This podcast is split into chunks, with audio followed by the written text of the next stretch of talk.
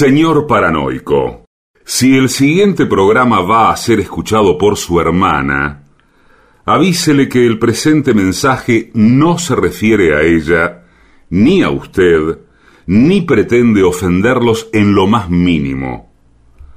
Ustedes no saben con quién se están metiendo. AM750 amenaza. La venganza será terrible. Un ciclo que comenzó hace solo 35 años y ya le están pidiendo resultados. La venganza será terrible. Con Alejandro Dolina, meritócrata aplazado y terraplanista sin horizontes. Patricio Barton, un filósofo naturista que oculta el símbolo para mostrar la cosa. Y el temido regreso de Gillespie, el que salió de devoto con un traje a rayas y el saco roto. La venganza será terrible. Canciones por el trío sin nombre. Ale Dolina, Martín Dolina y Manuel Moreira. Producción, Maica Iglesias, Eugenia Gorostiza y Lucas Barrantes. Pesquisas literarias, Nicolás Tolcachier. Sonido, Miguel Vincent. La venganza será terrible. Una pléyade de intelectuales, valientes en la provocación, cautos en la controversia y fugitivos en la gresca. Y ya llegan, con la astucia del Tero, gritando en Palermo y poniendo los huevos en la boca, nuestros intérpretes. Buenas noches. Esta es La Venganza Será Terrible. Aquí estamos en la puerta del programa esperando la llegada de Gillespie, de Patricio Barton, que aquí mismo se apersonan. Hola, amigues, buenas noches. Buenas noches, ¿cómo andan? ¿Cómo andan ustedes? ¿Qué Muy tal? bien. Me gustaría saber cuáles han, cuáles han sido sus vivencias de las últimas 24 horas para transcribirlas y pasarlas como argumento de este programa. Mire, usted sabe, yo dispongo del 10% de mi caudal auditivo en este momento. Ajá. Eh, Bueno, estoy al bueno. borde de pedirle que me repita la pregunta, pero intuyo está, que... está para tocar la pandereta con el trío sin nombre. Señor, por favor. Bueno, ¿Pero qué le ha sucedido? Eso me lo sabe de memoria. ¿Algún accidente así del cerumen? Claro, estoy, tengo los oídos tapados y fui a lo de la... ¿Algún auto- objeto extraño? Por ahí se le metió un cuerpo extranjero y claro. le, le impide oír. Pero yo no, yo ¿Estás no me... seguro que no se metió una bolita adentro o algo? No, señor, no tengo... Por no. jugar, vio un juego así entre amantes. Sí. Por ahí su amante le puso una bolita por hacer un chiste adentro del oído y ahora usted no oye. No, al menos no, no recuerdo haber tenido una vivencia de esas características, pero no, se me tapó y fui hoy a la otorrina, porque era una tipa, Ajá. Claro, claro. porque no es otorrina laringóloga, es otorrino laringóloga, ¿no? Debe ser otorrino laringóloga. Solo que si usted le llama, le quiere llamar otorrino, entonces otorrina, Claro, otorrina o otorrine para no tener problemas. eh, para no tener problemas. Fui, Yo fui para a... no tener problemas no le digo nada, le digo cómo le va, qué tal. Y, pero la tipa estaba, espero que no esté escuchando el programa. Seguramente lo está escuchando. No, me parece que no. O la están llamando, allí. le están mandando ahora mensajes para que escuche el programa. No, me parece que no. ¿Sabe que eh, me, me maltrató un poco la... Me maltrató. y lo bien que Y hizo, es clásico de, de las laringólogas. ¿Por qué es clásico? Dice. Yo fui a otras que me trataron muy bien, ¿eh? Eh, bueno, porque hay laringólogas y laringólogos. Claro, pero esta no me tenía paciencia. Y, Sí. y Pero yo no- ¿qué- qué- ¿Por qué piensa usted que le tiene que tener paciencia? ¿Qué hace? porque eh, me hablaba abajo Claro, le- ¿cómo? Yo si fuera otorrino laringólogo, Sí. no ejercitaría mi paciencia con los, sino mi ciencia. Sí, pero Salvo, salvo que los pacientes estuvieran un poco locos y empezaran, qué sé yo, a escupir en el piso o algo así. No, señor, pero si uno está eh, con la audición muy reducida y le hablan bajito, como me hablaba ella, Ah, esa es la Sí, peor sí. gente, sí. y digo, pero eh, estoy en un instituto de otorrino, no escucho lo que me decís. Y no me no subía el tono, me lo repetía como bufando, como poniéndome cara. Eh, está, bi- eh, Yo salía bien. con una chica, yo salía con una chica que hablaba muy despacio. Además, como se hacía la romántica, Sí. ¿me entiende? Eh, eh, Susurraba. Hola susurraba. Alejandro, ¿cómo te va Alejandro? El, su- el susurro de alguien que habla despacio era nada. Hola, ¿querés tomar una, una gaseosa?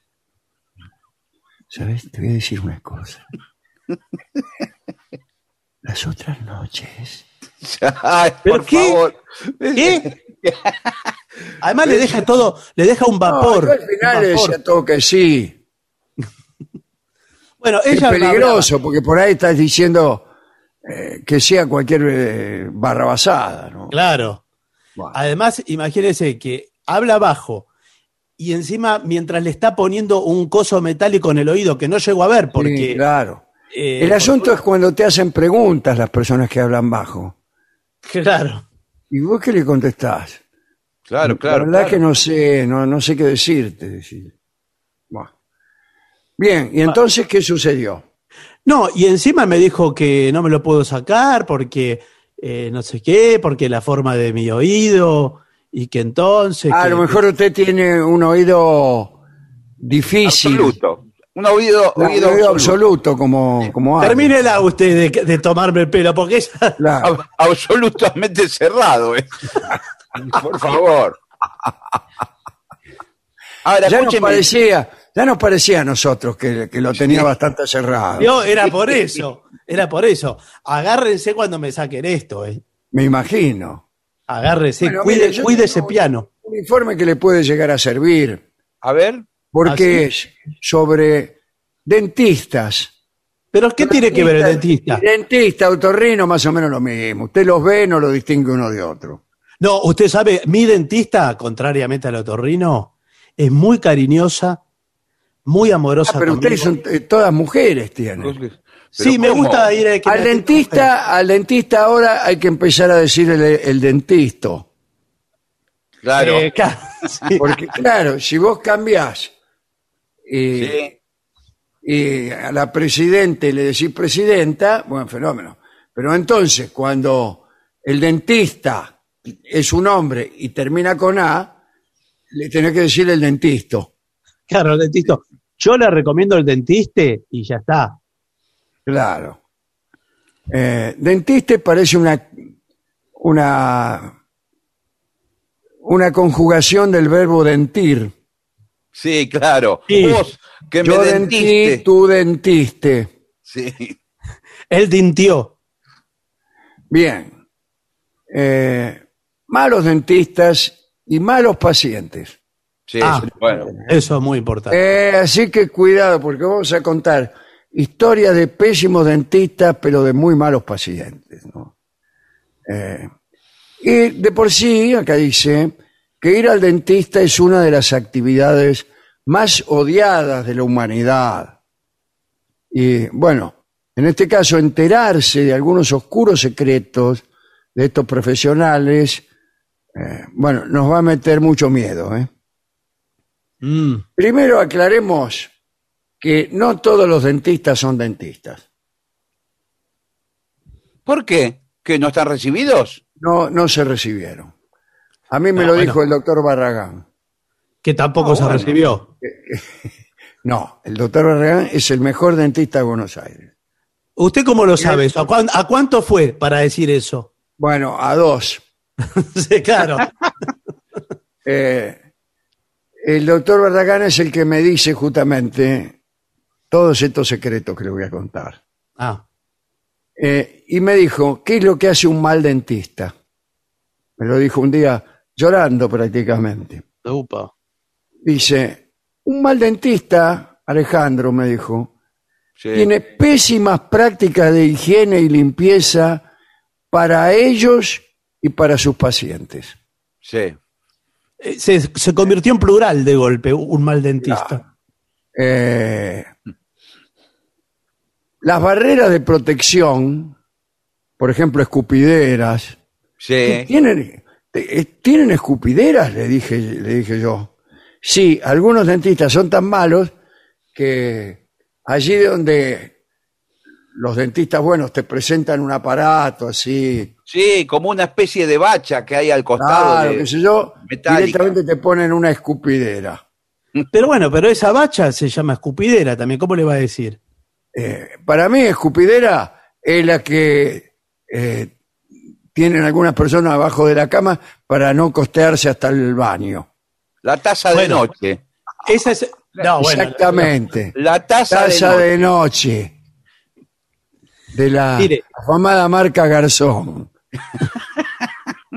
Entonces, cuando usted va al dentista y le dice escupa, ¿dónde, dónde lo escupe? Porque si, si usted está buscando una bacha, Eh, Y no, le, no. le pone, le pone la él me diga, si me dice la escupidera, la escupidera.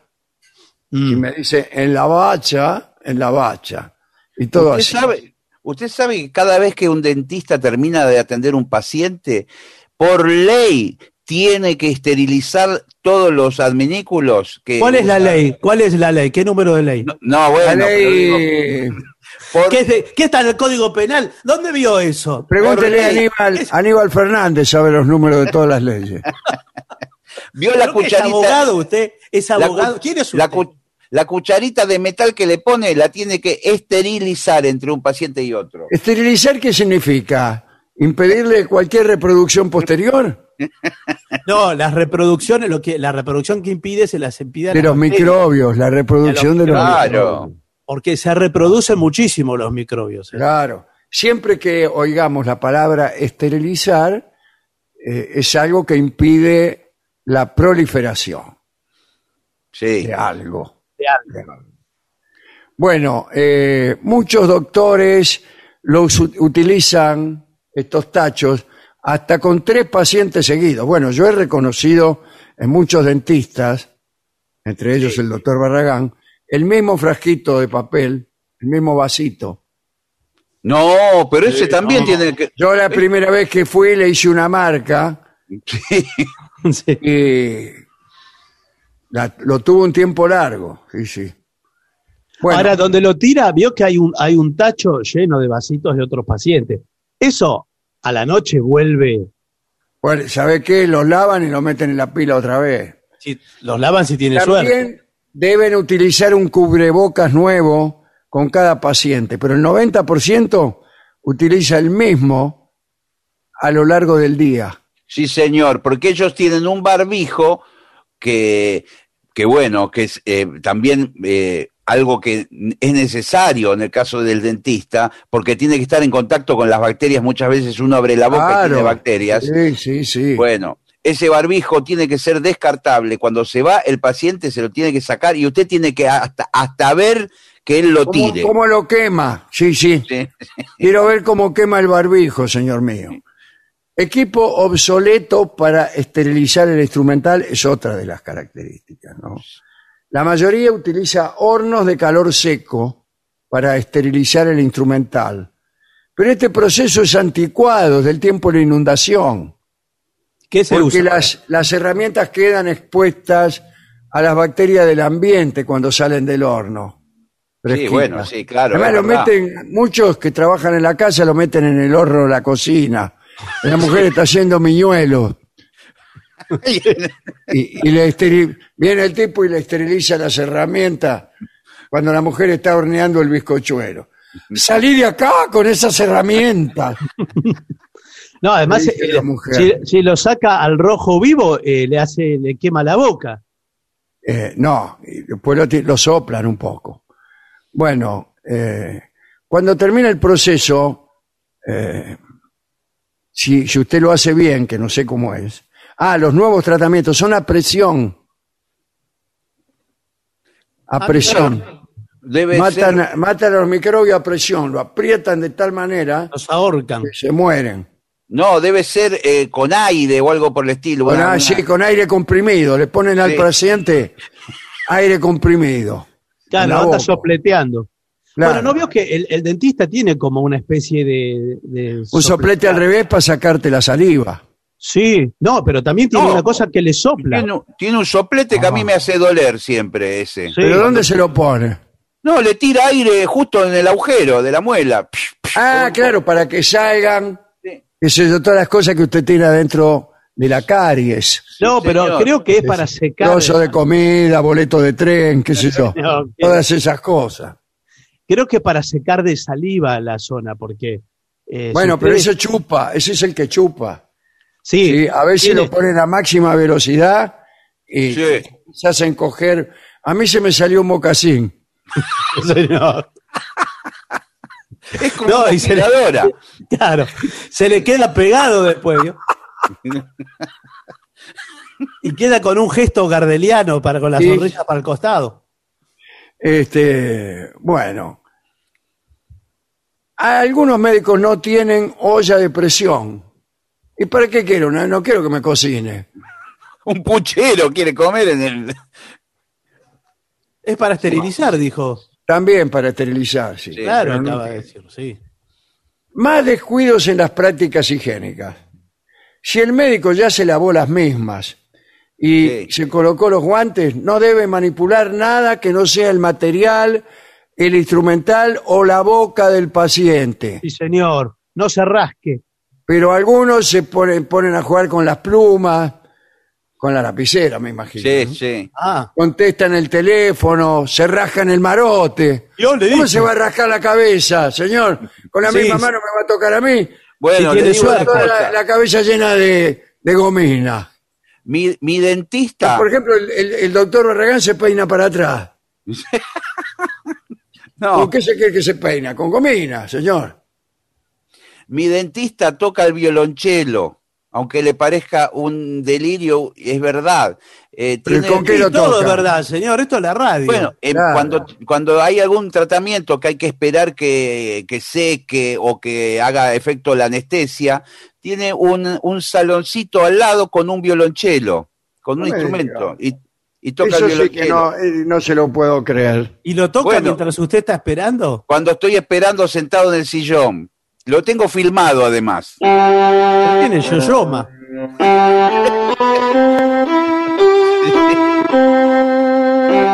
¡Eh, eh! ¡Ya me hizo efecto la anestesia! ¡Doctor! ¿Tengo que seguir con la boca abierta?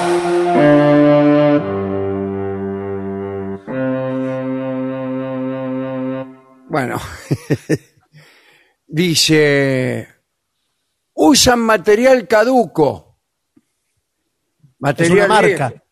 Claro, Viejo, sí. resina, selladores, todo eso tiene un tiempo de vida para ser utilizado. ¿Y ¿Para qué quieren resina y selladores? Y para tapar los, las caries. Para tapar los agujeros. Claro, Eh, con eso. pero Ahora- muchos médicos, dice, emplean materiales caducos. Sí, ¿sabe lo que pasa? Que le voy a decir eh, como dentista, ¿no? Lo que nos pasa a Caducos nosotros. no, viejos. Viejo, pero este, me parece... No, pero Que vencen, ya han caducado, porque todos somos caducos. Claro, El caducado. asunto es que no hayamos caducado. Sí. Lo, ¿Sabe lo que pasa? Que nosotros compramos eh, al por mayor. Sí. Compro por de, de a 20 kilos la. Dos, toneladas de pegamento, poner. Claro. Claro, y después me vienen, eh, tengo cuatro caries, atiendo en un día cuatro caries, no hago nada yo con Claro, eso. ahí Bueno. póngale mucho. Sí, se me vence si no. No, es que el tema es que una vez que se vence, siempre tiene tres o cuatro años más de uso. Sí, Sí. Pero ojo, porque el que se vence pega igual, Sí, pero no dura. Claro. No, Usted le, se le le pega en restaura. el diente, usted se va lo más tranquilo a su casa y a la semana se busca el diente donde está, se levanta un día y no está más el diente. ¿Y dónde, y dónde está la almohada? Y se lo morfó usted por ahí. Se lo tragó, bueno, quizá lo recupera. Bueno, después, cuidado que hay muchos dentistas inescrupulosos que inventan caries. Sí, señor. Sí. Le dice, esta es una caries. No todas las manchas de los dientes son caries. A veces solo se trata de pigmento en alguna fisura. Sí, Ah. señor. Y- ¿Sabe lo que tiene que hacer? Usted cuando siente que tiene que hacer una consulta por una probable, por una caries, probablemente que, que la tenga, Sí. Eh, va a tres dentistas a ver si le dicen eh, lo mismo. a buscar una segunda opinión. sí. Y una tercera, porque la Ah, y segunda, una tercera también, claro. Claro, una que desequilibre. Eh, y va a ver que le dice cualquier cosa, es como ir al bingo. Vos vio que tienen número los dientes, van llenando un cartón. Sí, sí, Sí. A ver, sáqueme el 7, le dice usted. El cartón Usted- mío pa- parece la batalla naval. Sí. Ya tiene Hundido. to- todo tocado y hundido. tiene. Sí. Otras prácticas de los malos dentistas son cobrar porcelanas y ponerte provisionales de acrílico que se rompan enseguida. Y bueno. Pero ¿cómo comprueba eso? Uno no tiene elementos para juzgar. Era como antes que se ponían dientes de oro. Sí, Eh, no me eran de oro, eran así nomás, eran fallutos. Me Eran acuerdo. De, de atado de cigarrillo. Eh, eh, eh, gente de, eh, de la colectividad portuguesa, por ejemplo, de Montegrande, que solían eh, vecinos de Montegrande, gente mayor, tenía todos los dientes de oro. Era espectacular. Claro, y eso daba mucho prestigio, ¿eh? Sí. Sí, señor. Sonreían. Bueno, Montegrande sabe que es una zona de inmigración portuguesa. Bueno, eh, seguramente eh, todas las afueras, hace, hace 30, 40 años, eran de, ca- de quintas, de Acá no había verdura. nada. Sí. Bueno. Acá donde estamos nosotros no había nada. Bueno, bueno, pero mire. ¿Sabe qué hacían los portugueses en la zona suya? Y Sí. Espi, eh, fabricaban ladrillos. Se sí, señor, a- hornos de ladrillos ¿Qué- qué- también. ¿Qué iban a hacer? Bola de fraile podían haber hecho, pero no. Claro, que quiere que vendan bolas de fraile. Sí, Están vendiendo, acá han puesto cerca de mi casa, y no voy, me, me tengo prohibido ir, eh, una casa de estas que hay en Europa y en Estados Unidos Sí. de venta de donuts. Uy, justo Ah, su debilidad. Sí, sí. le va a ir muy bien en su barrio. Si usted sigue ahí, le va a ir muy bien. Posiblemente, pero salvo por los precios. Ah, Y bueno, sí, es caro. Eso es muy caro. Ahí viene cuánto valen. para mí, cada, cada dona debe costar Sí. 50 pesos. 50 pesos. No, más. Más. Para mí, eh, 120 pesos. No, menos. Claro, sí, pero escúcheme. Pero cerca de los 100 pesos. Una factura. Sí, es Pero, una factura. O sea, esos tipos que, que vendían bola de fraile en la puerta de. ¿Qué son? En Plaza 11, en la puerta de Sí. Zodíaco, en todos esos lugares. Bueno, Sí. las vendían a precio de hoy, valían 30 mangos, 40 mangos, Sí, bueno, sí. pero 25 pesos, qué sé yo. yo hoy Como compré mi- caras, como caras. Escúcheme, eh, vengo, me da una docena de donas, 1200 pesos, ya la, la 1200. quiero llevar ya. Efectivamente, sirve así. Muy bien. Chao, ¿Va a hasta pagar luego. con tarjeta? Sí, usted se ríe. ¿Sabe? ¿En tres Hoy compré, cuotas? ¿Puedo comprarla Hoy en tres cuotas? hoy compré unos libritos de grasa y no hablo de literatura, ¿eh? No. Sí, conozco algunos. Unos libritos de grasa, el, el cuarto, y ya paramos de hablar de, de precio de, de Morphy. Sí, Eh, 100 mangos. los cuatro. Un cuarto, un cuarto de libritos Ah, que son, son sí. seis libritos. Y bueno, Sí, no pero llega. calcule que con eso paga una dona. bueno, esto de hablar de precios es este. Claro. ¿Y cuánto está en su Yo cada vez que pongo los canales de información Sí. Sí. eh, y están hablando de precios, los saco, pero no porque no me interese, o porque, pero no porque duran mil años. Y son claro. todos igual. son todos iguales. ¿Sabe cuánto vale tal cosa? Tanto. Sí. Uh, Sí. bien. Bueno, cuidado. También te pueden estafar con el implante. En vez de un implante, te ponen un poste. ¿Cómo un ¿Cómo poste? ¿Cómo le va a poner un poste? Yo me doy cuenta. No puedo cerrar la boca, doctor. Claro, sin embargo, el primero cuesta de mil dólares en adelante. ¿Cuántas donas son eso? Sí, claro. Bueno, El segundo, entre dos y tres mil pesos. Sí, sí, ¿sabe qué? Póngame seis Que son puentes. 30 donas. lo que pasa que me imagino que, que Póngame 30 donas. el poste, ¿por qué se llama poste? Qué raro el nombre. Es raro, este nombre me llama mucho la atención, doctor, ¿eh? No, ¿sabe que- qué? ¿Es de madera? ¿El diente? Y debe ser. Se le dice así porque es una pieza de encastre hecha a medida por eh, artesanos japoneses que Qué trabajan. suerte que se echa medida, porque si no, ¿cómo Sí, la claro. ponen? Sí, sí. Además, algunos dentistas, dice, venden las muestras gratis que le dan los representantes de las Mire. distintas compañías. Claro. Pero escúcheme, por ahí no tiene la forma de sus dientes la muestra. O es, o es la- Eh, Y bueno, pero es más barato. no sé, son, Pero al final son todos estafadores los dentistas que estamos viendo nosotros. ¿Por qué? al parecer sí. Son todos estafadores. Bueno, ahora pasemos a los malos pacientes. Sí, A ver. porque lo- los hay también, no solamente eh, los, los dentistas. Hay malos pacientes. Y aquí tenemos a Daniela Carranza. ¿Qué tal, Daniela? Sí. Odontóloga Sí, del Instituto Profesor Sada. sí. Uno de los mejores, ¿eh? Uno de los mejores, profesor Sí, sí, Sada. O Eh, Sade, no será Sade, ¿no? un- un- el marqués de Sada, sí. Que sacaba muelas sin, sin anestesia. Eh, un día, cuenta la doctora Carranza, sacudió, ah no, acudió. Un paciente a la consulta, un hombre guapo y bien arreglado. Se sentó en un sillón, me dijo que venía a una revisión por si tenía caries. Sí, Mi sorpresa fue que al realizar la exploración, sí. era tal la capa de sarro sí. que No. tenía que no se veían los dientes de abajo. No, le decían calefón. Tenía como una segunda dentadura arriba. Acá hay Exactamente. Que, hay que Cuando cambiar expliqué la necesidad de remover, Sí. eh, el tipo me dijo que no.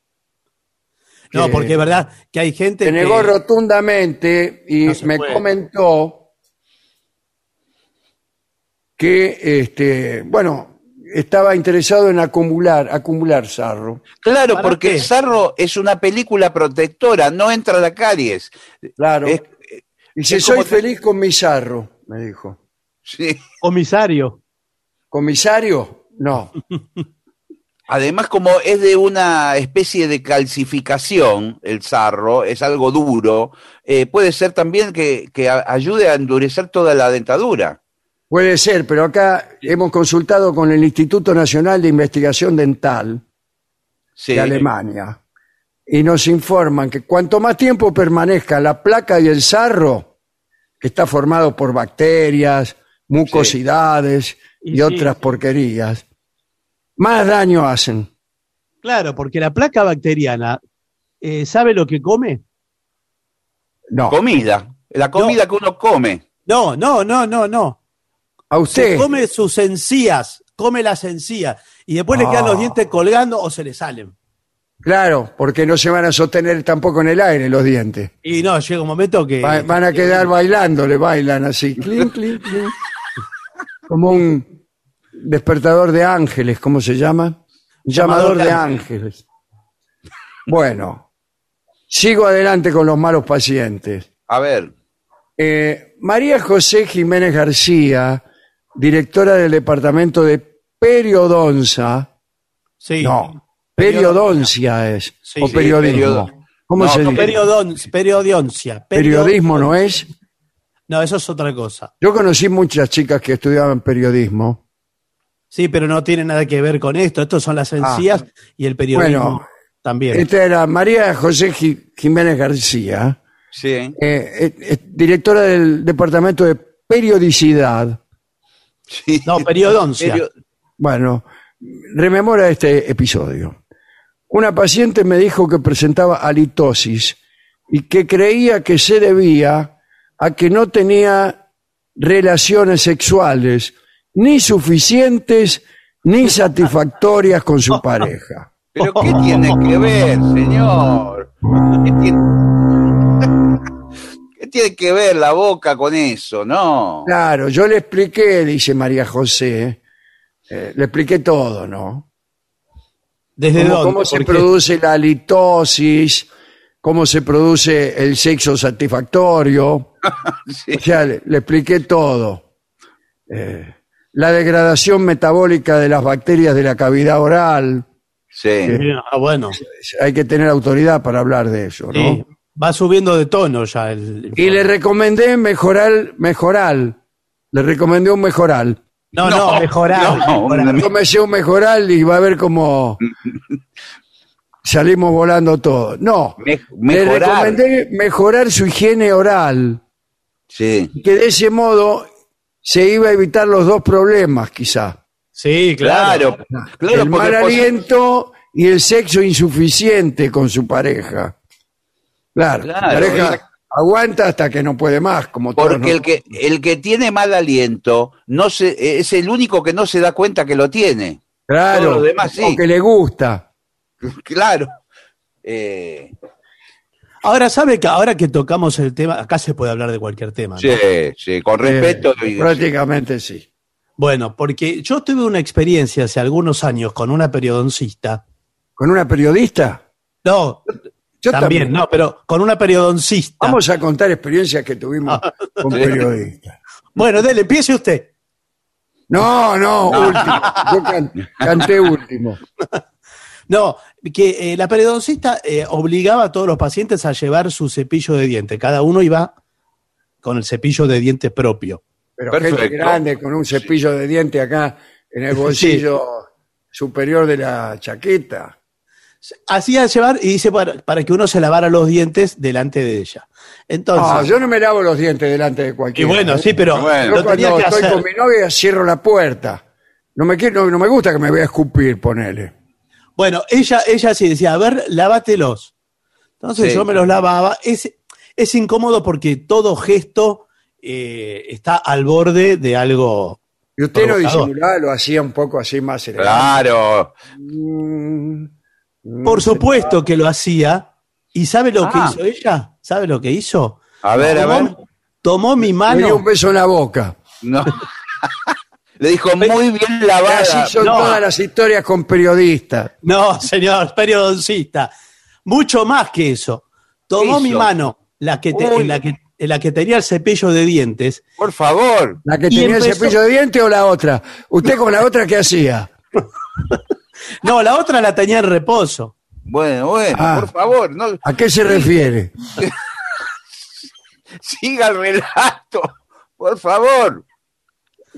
Tomó mi mano, la que tenía el cepillo de dientes, Sí. y empezó ella a cepillarme, Oh, yo no me dejo pero- cepillar. pero con mi No, mano, y con mi menos- mano, O sea, una mujer que me cepilla los dientes a mí, le diría yo a esa periodista, periodoncista. después no puede negarse a tener una continuidad de tráfico íntimo conmigo. No, bueno.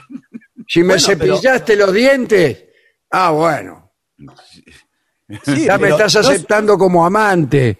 Le- No. se lo digo con toda claridad, por Sí. más periodista que sea. No, señor. A ver. Imagínese esto, yo creo que esto, eh, eh, en estos tiempos, esto fue hace más de 10 años, pero hoy estaría tipificado Y como... recién lo cuenta hoy.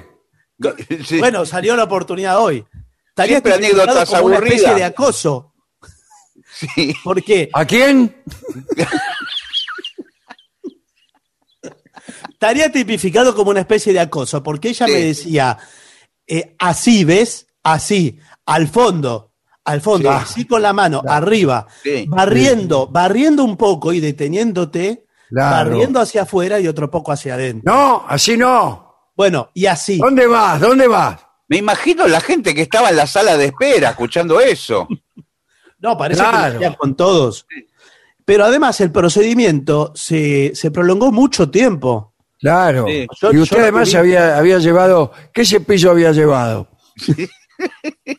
El mío, ¿cuál voy a llevar, señor? Ajá, claro. Lo que pasa, yo lo tengo bastante roto porque, Sí, yo también. Y bueno, obvio, porque si uno le pone mucha energía. No, que ese es un error. Eh, No puede usar toda la musculatura del brazo, que está preparado No, para porque se, levantar un- se va a romper los dientes. Claro, está preparado para levantar una pala.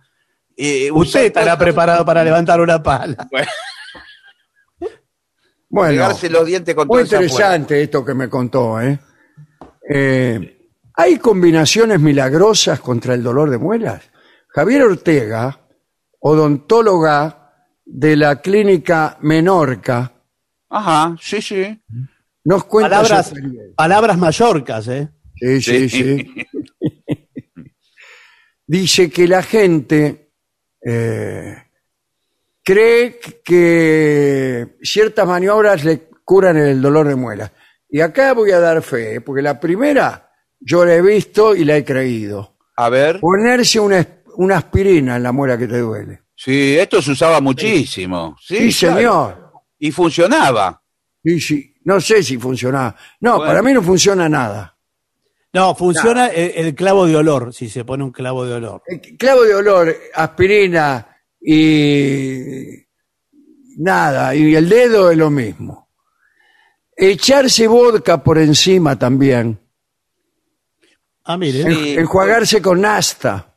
Y No. desinfecta. Bueno, claro, el tema es que cuando a usted le duele la muela es porque hay una infección. Ahí ya hay bacterias. Posiblemente Sí, un, un chorro de vodka mate todas las bacterias, quede todo como un campo de batalla lleno de bacterias Sí. muertas. y Acá dice que no. bueno, que- No, es que lo del Todo vodka se lo eso dice. Te lo quema la encía, te quema la encía, te Claro, úlceras. y- pero eso para que uno vaya al dentista, te lo dicen. Sí, salvo el había Gillespie que le algo, tira el había vodka. algo, pará, había algo, no sé qué vegetal que se ponían también. A ver si te acordás. un yuyo. No sé si un rabanito, una, un yuyo, No. algo, algo así. Bueno, ¿y el clavo de olor qué es? ¿Es vegetal? Bueno, está bien, pero yo no le creí, a usted no le creí.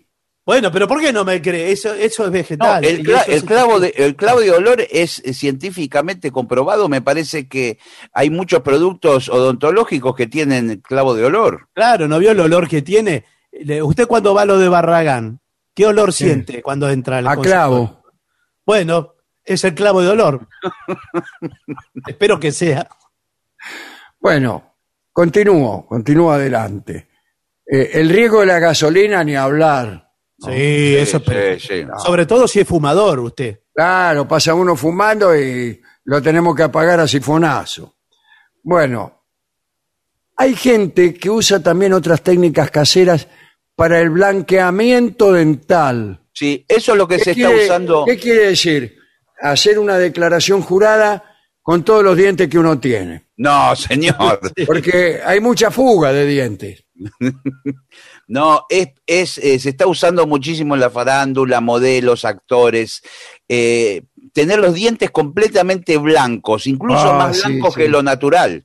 Sí, los compran en Ferrum los dientes. Parece Pero acá dice que se pueden blanquear con limón y, bi- y bicarbonato, y eso lo escuché también. Sí, Yo también sabe- lo escuché.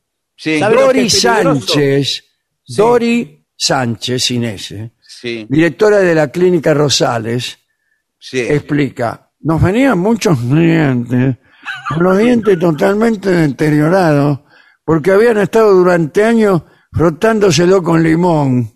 Sí. Y eso es una barbaridad, igual que cepillarlo con bicarbonato. Sí, Lo que hace es dañar el esmalte. Claro. No. ¿Qué esmalte? Claro. El esmalte, el dentino. esmalte. Usted haga la experiencia, eh, los dientes tienen calcio, como muchos de los huesos. Eh, usted haga la experiencia de poner en jugo de limón un huevo y va a ver que al otro día... eh, Sí. ¿A el dónde pongo el jugo de limón? ¿Dónde? No, el huevo donde lo pone. el, el- el Ah. huevo en un vaso con jugo de limón y va a ver que al otro día... Pero que es- todo- es- es- ¿esto es el dentista o es Se le otro? blanquea el huevo. me confundí de consultorio, señor. Yo voy al dentista. Pero ese no es mi problema, señor. No, señor. Se todo el calcio del huevo se deposita en el fondo del vaso. lo que, lo que tengo negro son los dientes.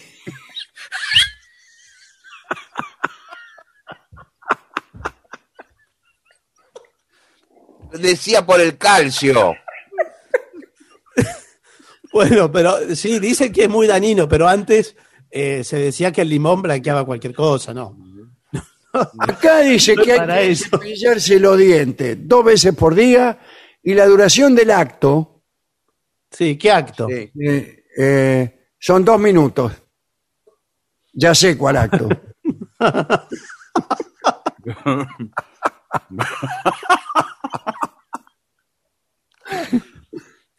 bueno, Ahora, ahora lo que han inventado, que yo he visto, hay una modelo muy famosa de Argentina que se hizo el tratamiento. Inventaron algo que son fundas, que se sí. ponen fundas en los dientes. ¿De qué color vienen? No, son blancas, pero se ponen arriba del diente, es como, es como que se calzan a presión Sí, o sí. pegadas, no sé cómo sí, son, sí, sí. sí, y quedan perfectas. Perfectas quedan, sí. ¿Y no se le junta alimento ahí eh, en la funda? No, al contrario, porque ya no tiene... Pero no se sale mal la funda, me parece. ¿eh? Ah, creo que es definitiva, sí. Sí, sí, sí. Va pegada, va pegada. Acá dice, otras preguntas que me hacen. ¿Me pone un implante dental por menos de 200 euros? Y bueno, acá... La gente cree, dice Carlos Álvarez, de la clínica Sí. Sonríe, Ah, muy sonríe, bueno. Sonríe Granada, Sí. dice, la gente cree que 200 euros es un precio justo para un implante. Depende de lo que te vayan a implantar. Sí, y nada más lejos de la realidad. Porque no solo es el, el- el implante, hay que añadir el estudio. Claro, sí. tienes que estudiar varios años para ser dentista. No, señor, el estudio de la, de, de la mandíbula, del maxilar, de toda la parte ósea. Fase quirúrgica, aditamento protésico, corona de porcelana. Eh, señor, una mala elección de los implantes nos puede acarrear muchos trastornos, bla, bla, bla. La Sociedad Española de Periodismo, De, ¿De periodismo. no, de periodoncia, Ah, Sí. confirma, la diferencia de precio radica sobre todo en la calidad del servicio y los materiales. Sí, señor. Sí, señor. Claro. Le ponen un implante, eh, qué sé yo, de, de, de- de madera. Y, y, y le digo más. Pero igual Nosotros- 200 dólares acá en la Argentina, 200 euros acá en la Argentina es mucho, pero vale más. acá le dan la, sí, le- Vale Ahora, la completa. Uno ve el, el diente colocado y uno cree que el diente está ahí nomás. Y el implante implica una, una agujereadora con una mecha, con un taladro. Sí. Hasta Entra- luego.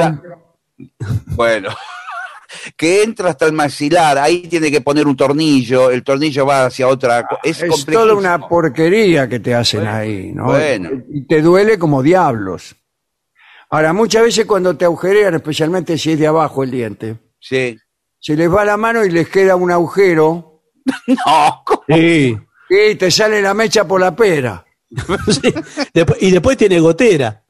Claro. Ahí tiene Para arriba pérdida. es más peligrosa porque no sabes dónde puede parar la cosa. claro. Si el tipo empieza a hacer mucha fuerza, Claro, Sí. le sube, le sale por la tapa de los sesos. Bueno, eh, dice, ¿ir al dentista es lo peor que le ha pasado en la vida? Bueno, algunos pacientes dicen que sí. Bueno, qué lindas vidas tienen. Sí, sí. No, Uno ¿sabe le dijo, con un poco de suerte me muero de aquí a un año y me evito tener que hacerme nada. Bueno, lo que pasa es que muchas veces eh, hay, hay personas que no les toma la anestesia, entonces eh, necesitan varias, varias aplicaciones y varias dosis de anestesia para Y que le duele tome- igual, le duele. Sí, pues sí, es A mí, psicológico. por ejemplo, a mí me duele igual. No importa la anestesia que me ponga, me duele. Bueno, no, pero eh, si no, eh, lo que no entiendo por qué los dentistas no trabajan en esos casos con un anestesista. como las eh, opera, los ¿Y si trabajan con un anestesista o son ellos mismos? Son No, ellos son mismos. ellos mismos. Son Sí. ellos mismos. Que encima le dicen, así, un poquito más, o está bien, un Ah, poquito más. Y te tocan a ver si sentís. Y Sí. sentís. Claro. A lo peor que después que terminó el tipo, te queda la zona dormida por tres días. Yo le di, yo he contado aquí muchas veces la historia de cuando me comí la, maji- la mejilla. Pero, La mejilla. no, porque la- Claro, la, la- tenía insensible. Me hice Sí. un sándwich Sí. y me comí la mejilla. Pero ¿cómo? Pero que empezó a masticar y... Y me la mastiqué. ¿Usted De nunca se adentro muerde la afuera. mejilla? Bueno, yo me la mordí y me la comí y no me di cuenta. Después Sí, me tuvieron que hacer una operación. Yo tengo eh, una mejilla, la de este lado, Sí. eh, que es la que pongo siempre, ¿no? Claro. Este, la de este lado es donada, una mejilla donada. ¿Donada es la marca o, o donada por alguien? eh, donada por alguien. Ah, Ahora, ahora escúcheme, si a usted le duele, usted tiene que levantar la mano cuando está en el, sillón del dentista. Si es que lo trataron antes. y o si no los ¿Cómo levantar la mano? ¿Como en el sexo intenso? ¿Qué en el sexo intenso se levanta la mano? Y se levanta la mano para decir paremos. Ah, Si usted no la tiene ocupada. claro. Claro. Sí. O si no, se elige una palabra, una palabra clave para detenerse uno, ¿no? Lagarto, lagarto. Es muy difícil, lagarto, lagarto. Muy, muy sofisticado. Bueno, y después está la última costumbre mala de los pacientes. Eh, el doctor Carlos Gómez Oliver, Sí. en su consulta de implantología avanzada, ¿por qué, Qué? Sí, pues te lo ponen un poco más adelante. Eh, apareció un día un paciente que me dijo, no, no, ¿Qué? Vengo a que me saque todas las muelas porque me está. Ah, porque este estaba loco. Bueno, me, dice, me están espiando. Me metieron en cada una de ellas un microchip y me está espiando la CIA. Por ahí es cierto. No, señor, es una No, locura. Bueno, pero cuidado, porque yo conocí mucha gente que al menor inconveniente con una pieza, me refiero a, a las piezas dentarias, ¿no? Sí, sí, claro. Dice, sáquemela, doctor. Sí. Sí, no, eh, ese- Sí, porque no, no, no, es gente que no quiere sufrir más. Ya No, no, ¿qué no, es? no, no. Sáquemela que me duele. No, no, no, no, señor. Es el ultimísimo recurso. Nosotros tratamos de no, de, no- de no sacarla nunca. Si pudiéramos no sacar nada, eh, vamos por eso. Claro. Y sobre todo, ahora que estamos con la odontología naturista, eh, que intentamos que todo sea eh, escuchando la naturaleza. ¿Qué nos está diciendo la encía en su caso? ¿Qué nos está diciendo eh, La naturaleza, Sí. ¿Qué nos dice?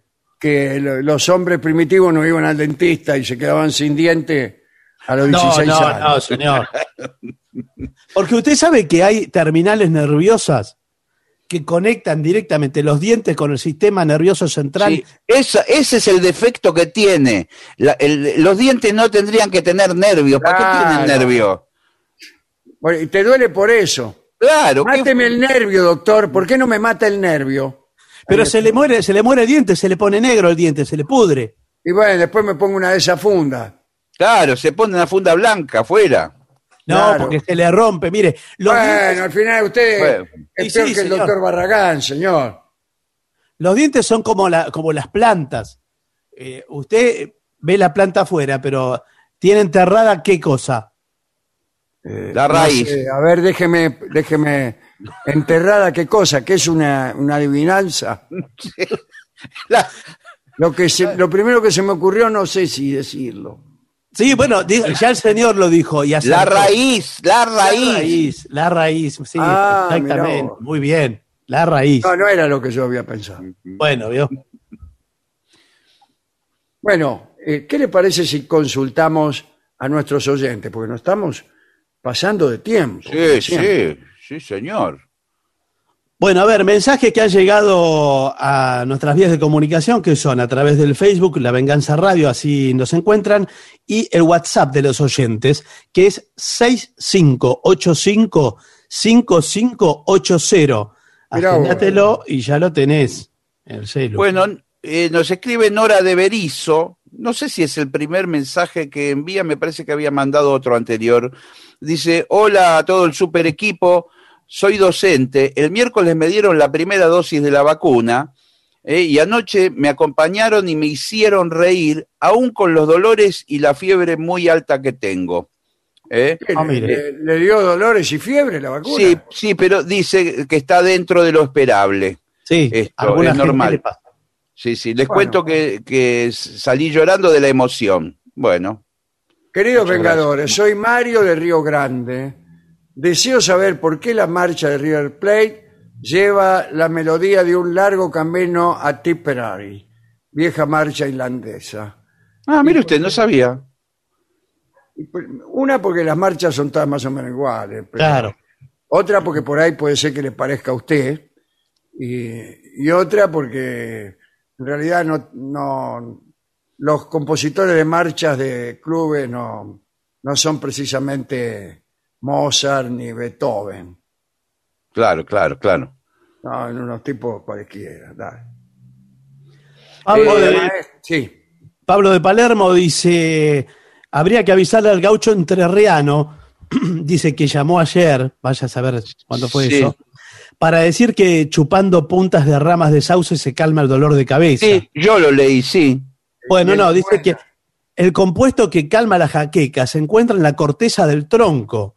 Así que Ah. ni me quiero imaginar que habrá estado chupando el paisano en las ramas, dado que el sauce suele ser un gran posadero de calandras, palomas, zorzales y demás batracios alados, dice Sí. Pablo de. Bueno, Un porteño en Río Ceballos, Córdoba, quería pedirle esquinas porteñas, ¿se acuerda?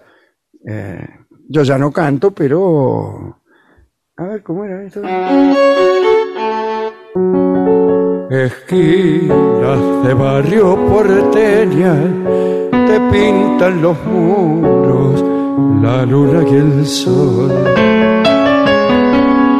Que lloran las lluvias de invierno en las acuarelas de tu evocación.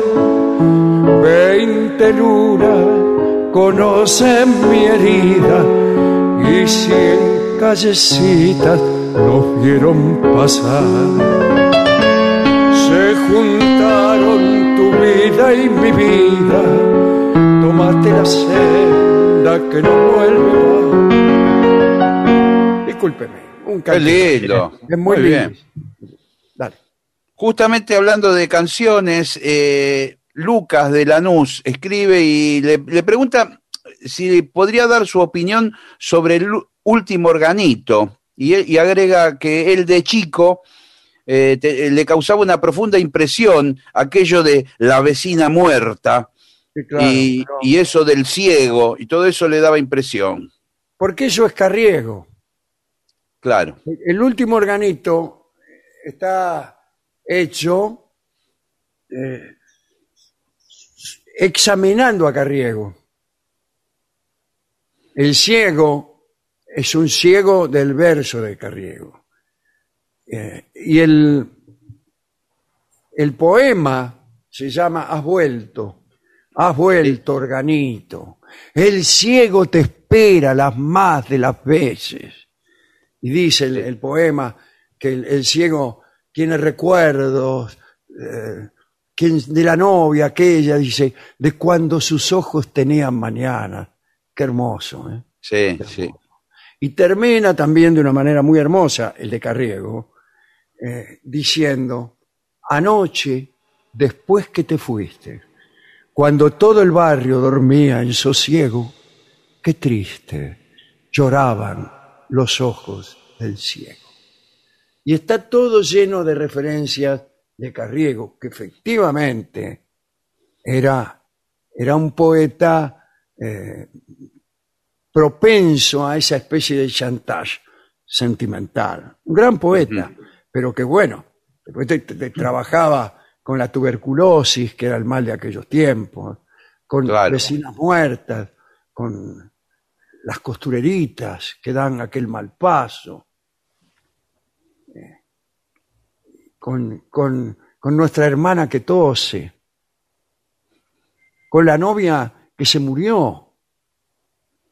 Ya nunca más, ya nunca más, ya nunca más volveremos a tener novia. Termina un poema que se llama Elegía, creo. Que está, eh, bueno, ese es Carriego. Claro, claro, muy, muy fuerte de la temática y, de- y la- lo- las imágenes que, que Claro. menciona. Y el, el- el- el tango, el último organito, es mucho más suave. Claro, pero de todos modos está recordando, no tanto al organito, está recordando a Carriego.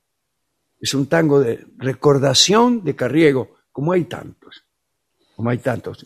Otro es eh, De todo te olvidas,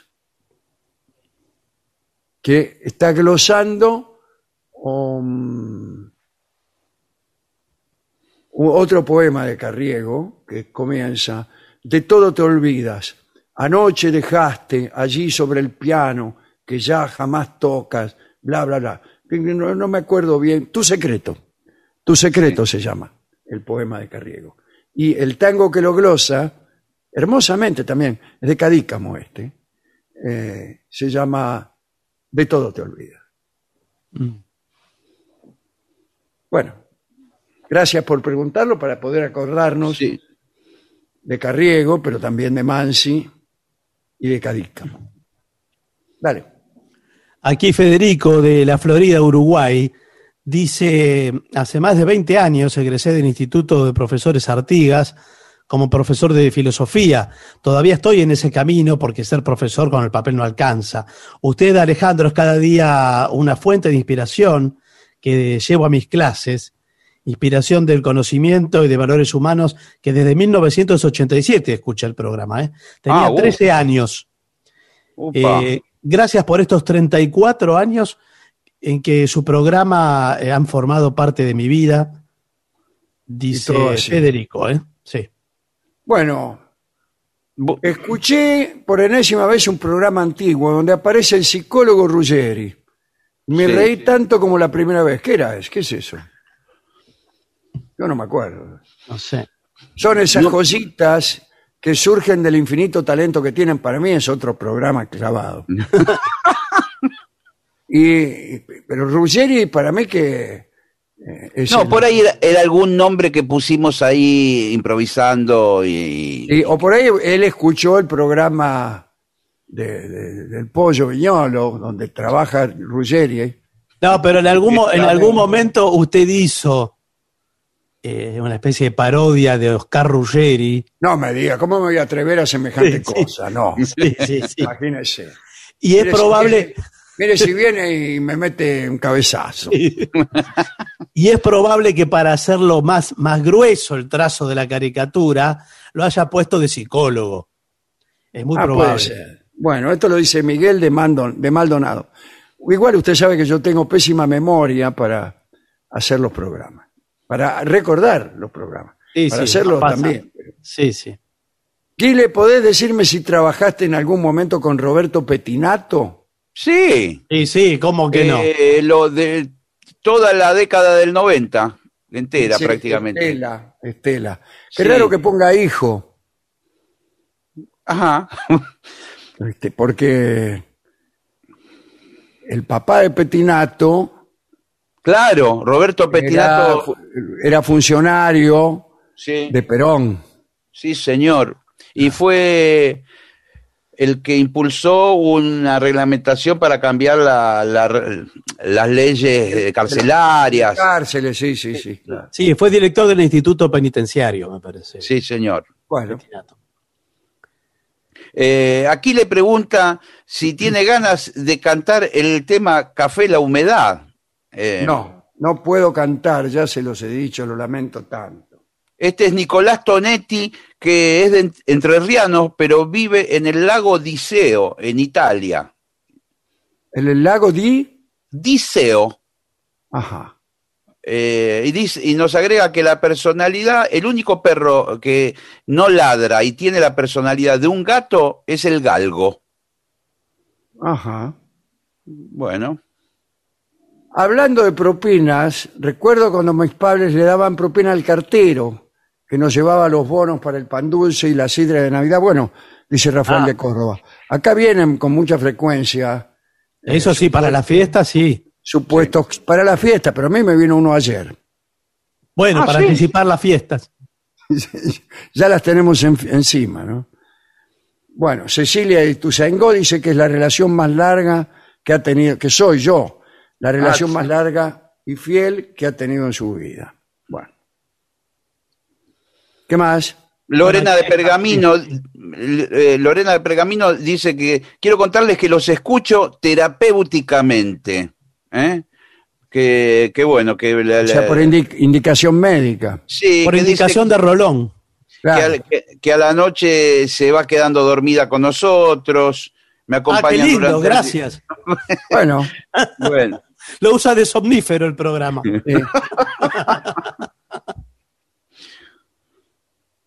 Bueno, Pablo de Barracas dice, negro, la otra noche cuando hablaron de los animales raros, te digo que el único pez con manos que conozco es Justrich, que lo el tuve de pez pres- volador. Lo Arquero tuve de Boca Juniors, sí señor. dice, lo tuve de preceptor en la escuela Libertad. No me diga. Mire usted, ¿A Justrich? parece. Yo no lo conozco, pero usted, usted dice que es esta persona. Buenas noches a todos, soy Pilar de Bahía Blanca. Es raro, Justrich me lo enseñó mi papá a mí, yo no lo vi jugar tampoco. Bueno, eh, soy Pilar de Bahía Blanca, un placer escucharlos como siempre. ¿eh?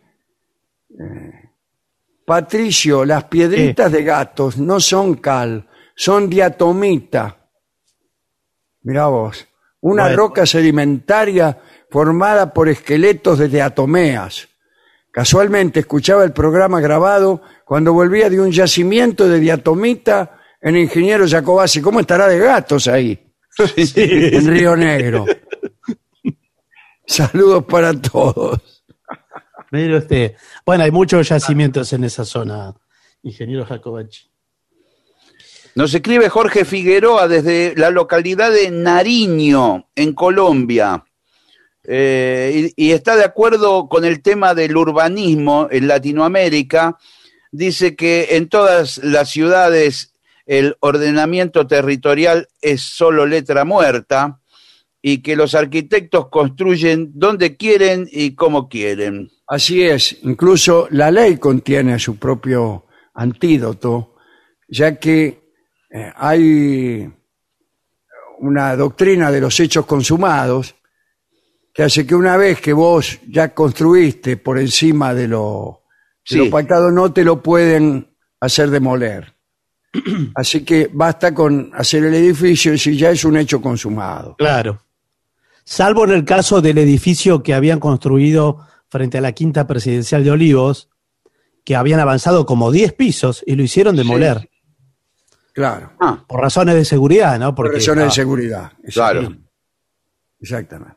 hace algunos años. Debido a la pandemia, nos informa Lali de Bulón, parece que eh, los jugadores no pueden escupir. Y si se están. ser expulsados abrazan. Se los goles se abrazan, hacen de se todo, escupen, eh, todo, hacen de todo. Eh, alguien que pregunta cuándo volvemos a repetir el programa a las 20, dice Alejandro de Escobar. No depende de nosotros. eh, la, la radio tiene un programa eh, muy bueno a esa hora. Dale. eh, Aquí- Sí. Sí, no, adelante, adelante, Barton. Discúlpeme. Eh, acá Fabricio, nada, deja saludos desde Comodoro Rivadavia, Marcos y Silvana desde Los Reartes, en Córdoba. Eh, dice que compra merengada y así. Gracias. Tengo un, tengo un pedido de Daniel desde Cabo Frío, Brasil, para el sordo. El tango Tengo Miedo. Tengo miedo. En la timba de la vida me planté con siete y medio. Se lo voy debiendo, pero bueno. Es, es un lindo tango.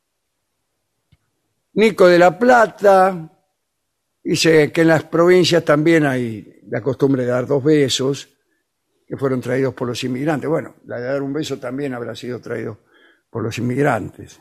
Un beso como saludo. No sé si los eh, habitantes primigenios tenían Claro. esa costumbre y de hecho en algunos países no, no existe. Bueno, ¿cómo bancan el programa sin una sola propaganda? Dice Diego. ¿No tenemos propaganda? No, se Sí. debe referir a este primer bloque que ya llevamos creo que una hora, por ejemplo. Pero Bueno, salgamos de él inmediatamente. bueno, Eh, espere, lo último, Miguel Ángel eh, Acortini, eh, lo remonta a los años 90, usted, Dolina, dice que le firmó un autógrafo eh, y le aclaró de zurda que se lo, se lo firmaba, porque usted estaba enyesado en, un bra- en el brazo derecho. ¿Qué le había pasado? Le pregunta. pero No le puedo contar. Con respecto a cómo bancamos el programa sin ninguna propaganda, le digo que este, es una pregunta también, que nos hacemos mucho nosotros. Eh, Los, los sueldos de las personas que, que trabajan en la radio, en la televisión incluso, son, son muy escasanes, pero muy escasos. Y, pero muchos de ellos se, se ayudan mucho con clientes que ya no son clientes de las emisoras como antes, sino que son clientes propios de cada, de cada conductor, de cada animador, que es lo único que hay. Pues lo único que hay son conductores, ya no hay actores, guitarristas y zapateadores, no hay más en la televisión, ni en la radio, ni en ninguna parte. Eh, y se bancan con sus propios clientes. Y yo el otro día le contaba a alguien que en todos estos 35 años que llevamos de, programa, no hemos tenido ni uno solo nuestro, muy, muy poquitos, o ninguno. Ninguno. ¿eh? No, no hemos tenido la suerte de. La suerte que tuvimos con la gente, con el público con la audiencia.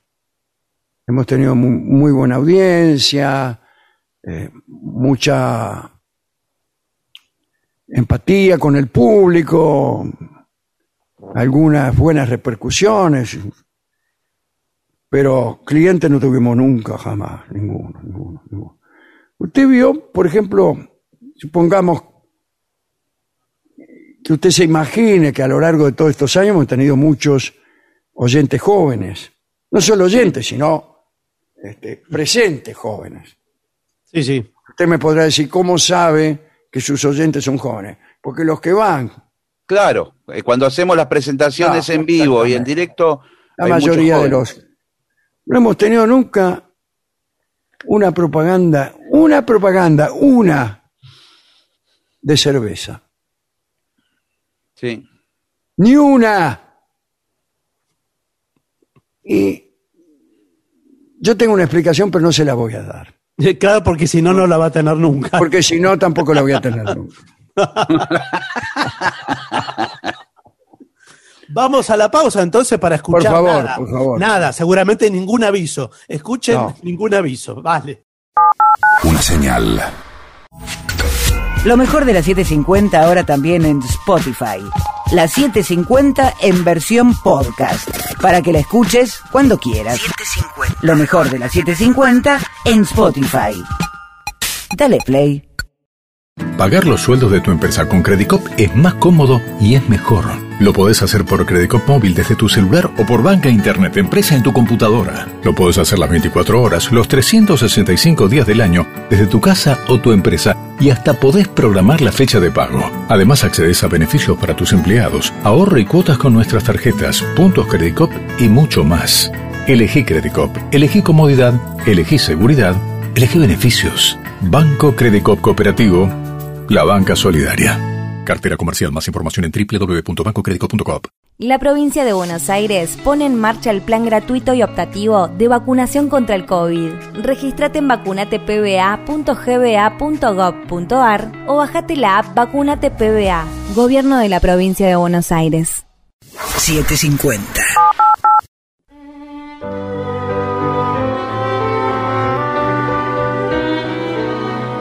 Continuamos en La Venganza Será Terrible por las 7.50. Cada uno de nosotros está en su casa. Estamos en transmisión remota, pero también en contacto a través de redes sociales. Nos encuentran como La Venganza Radio y si no en el WhatsApp de los oyentes que es 6585-5580. Ya hemos hablado muchas veces del ajedrez, parte del material que informa esta charla ya lo hemos utilizado, pero siempre tiene su gracia, ¿no? Se trata de saber cuál es el origen del ajedrez, o todos los libros empiezan con eso. Y la verdad es que no hay ninguna certeza histórica, ¿no? Algunos lo atribuyen a los caldeos, a los persas, a los etruscos. ¿Cómo vas a decir que el ajedrez lo inventaron los etruscos? No saben ni, ni, ni nada de los etruscos. La mayoría adjudica la invención a los egipcios y a los hindúes. El juego sería de origen sánscrito. Su nombre originario era Sakuranga. Pero ese es otro juego. ¿eh? A mí Eh, si me, no si sé. me dicen, vamos a jugar al Sakuranga, Sí. se jugaba de a cuatro. Ah, sí. ah, veo Esa que curanga. Veo que es Sakuranga nomás. y los compañeros discutían sus estrategias al oído, o bien dos asistentes levantaban un velo negro en medio de las parejas para poder discutir la jugada con tranquilidad. Se tapaban la boca como hacen los jugadores, ¿no? Los jugadores de fútbol. Lo que sí se sabe es que el ajedrez tuvo, desde muy antiguo, versiones distintas en los diferentes pueblos. En la China, el ajedrez tuvo su origen cerca del 500 antes Cristo, en el que había sido llevado a la corte del emperador, famoso emperador Wuti. El ajedrez chino era igual que el que ya conocemos, pero distinto. Los 64 casilleros y las fichas eran todas del mismo color. Ah, bueno, entonces, ¿qué- qué- ¿a qué estamos jugando? ¿Y Bueno, hay que cómo? ver ¿Y cómo es entonces- el juego. Estaba dividido en dos mitades de 32 casillas. Cada mitad estaba separada por el dibujo de un río o de una trinchera. Había también en el centro de las dos filas, o de cada una de las dos mitades, una ciudadela, un enclave, compuesto de cuatro casillas llamado ciudadela. Las fichas chinas eran chatas, eran unos discos pequeños, muy Sí. pequeños, ¿eh? sobre los que se grababa y pintaba el nombre de cada una, mucho más feo. Eran rojas o blancas. ¿Cómo? ¿No me dijeron que eran todas del mismo color? No, por ahí O- el, cable- o el tablero. Rojas o blancas. No, Ah, No se colocaban en el centro de la casilla, sino casi en la línea divisoria, como algunas apuestas de, de la de ruleta. la ruleta. Claro. Las fichas representaban al rey, dos princesas, unos elefantes, no dice cuántos, caballos, carros, tiracuetes y Sí. peones. ¿Qué es el tiracuete? el cañonieri debe ser el, ca- el Claro. cañón. Ah, yo Me imagino. pensé que era por si se aburrían de jugar al ajedrez. Los elefantes no podían atravesar el río central porque se suponía que había unos puentes imaginarios que eran muy ligeros, podían, podían ser utilizados por los carros, los caballos y los peones, pero no por los elefantes. Eh, pero podían pasar nadando los elefantes. Hablemos del ajedrez japonés. Bueno, Había unas figuras extrañas. Estaba el leopardo cruel, el carro del incienso, el carro que retrocede, sí. ciervos, toros, halcones y águilas. Aparecía también el estratega de las piedras preciosas, que era el rey. Este juego era muy popular a la llegada de los primeros europeos al Japón en el siglo XVI, cuando ya el ajedrez clásico estaba perfectamente difundido. Eh, con el tiempo creció tanto el entusiasmo que en 1768 el emperador hizo construir un edificio para los jugadores que más sobresalían. Allí vivían, le garpaban todo y se creó el cargo de jugador profesional de ajedrez. Bueno, árabes. Entre los árabes, lo más novedoso fue una clasificación de los jugadores. Eran como cinco categorías según su habilidad. Cuando un jugador alcanzaba la clasificación primera, llamada alahat, grandeza, debía dar ventaja. Los buenos por ahí cedían un caballo, una torre o alguna otra pieza. Se dice que el califa Harun al-Rashid, nuestro querido Aarón el Ortodoxo, había llegado a la categoría Alahat y no había quien le ganara. Otras curiosidades.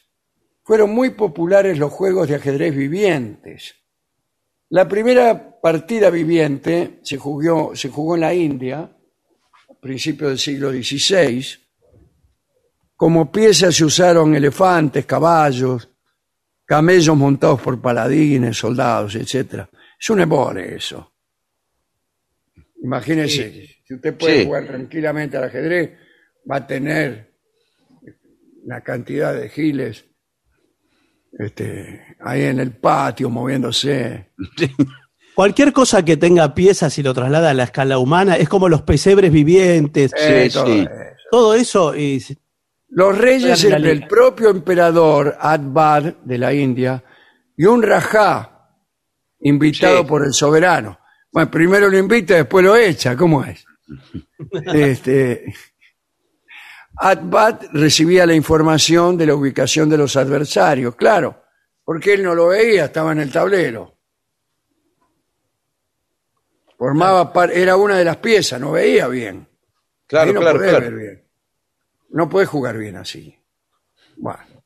En la, isa- en la ciudad italiana de Mársica se jugó desde el 12 de septiembre de 1554 con carácter anual y durante varios siglos una partida de ajedrez viviente. ¿eh?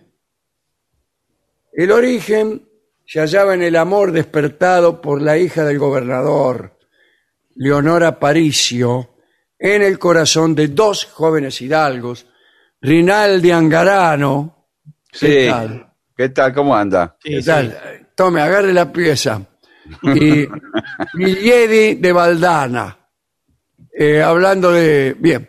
Los rivales, Falta en lugar de resolver la disputa con un duelo, prefirieron jugársela al ajedrez, lo cual es una ofensa, ¿no? Eh, el vencedor fue Angarano, que se quedó con la hermosa. Ah, bien, bueno. Bueno, también está el ajedrez postal, que ya no tiene mucho sentido, ¿no? Porque ¿Co- ¿Qué es? Eh, ¿Mandar una carta con la jugada? Una carta con un movimiento. No, uh, es- El no, otro ah, te contesta. Calcule. este, así jugaron, por ejemplo, en el siglo XII ya, ¿eh? Enrique I, rey de Inglaterra, con Luis VI de Francia. Y había, tenían una embarcación solo para ese correo. qué bárbaro. La partida duró seis años. Ganó Luis VI. Qué bárbaro. Bueno, hoy por hoy, eh, mediante tecnología mediante, hay eh, fanáticos del ajedrez que juegan online de un lugar del mundo a otro, Ah, pero claro, es pero a, ver, a tiempo, a tiempo natural. Claro, ¿no? claro, claro. Bueno, ahora eso no tiene sentido, como no tiene sentido mandar cartas. El rey de Prusia, Federico el Grande, fue un gran jugador que utilizaba sus correos reales para jugar con ministros, gobernadores, e incluso hasta jugó una partida con Catalina II de Rusia, Catalina la Grande, ¿no? Bueno. Nombro excelentes ajedre- ajedrecistas de la historia. Balzac, Goethe, Ibsen, Ajá. Nabokov, Edgar Allan Poe, Don Miguel de Unamuno, Schopenhauer, Leibniz, Voltaire, Rousseau, Carlos Marx, Engels, Eric Satie, Ferdinand Ah, de mira. Saussure, Ramón y Cajal,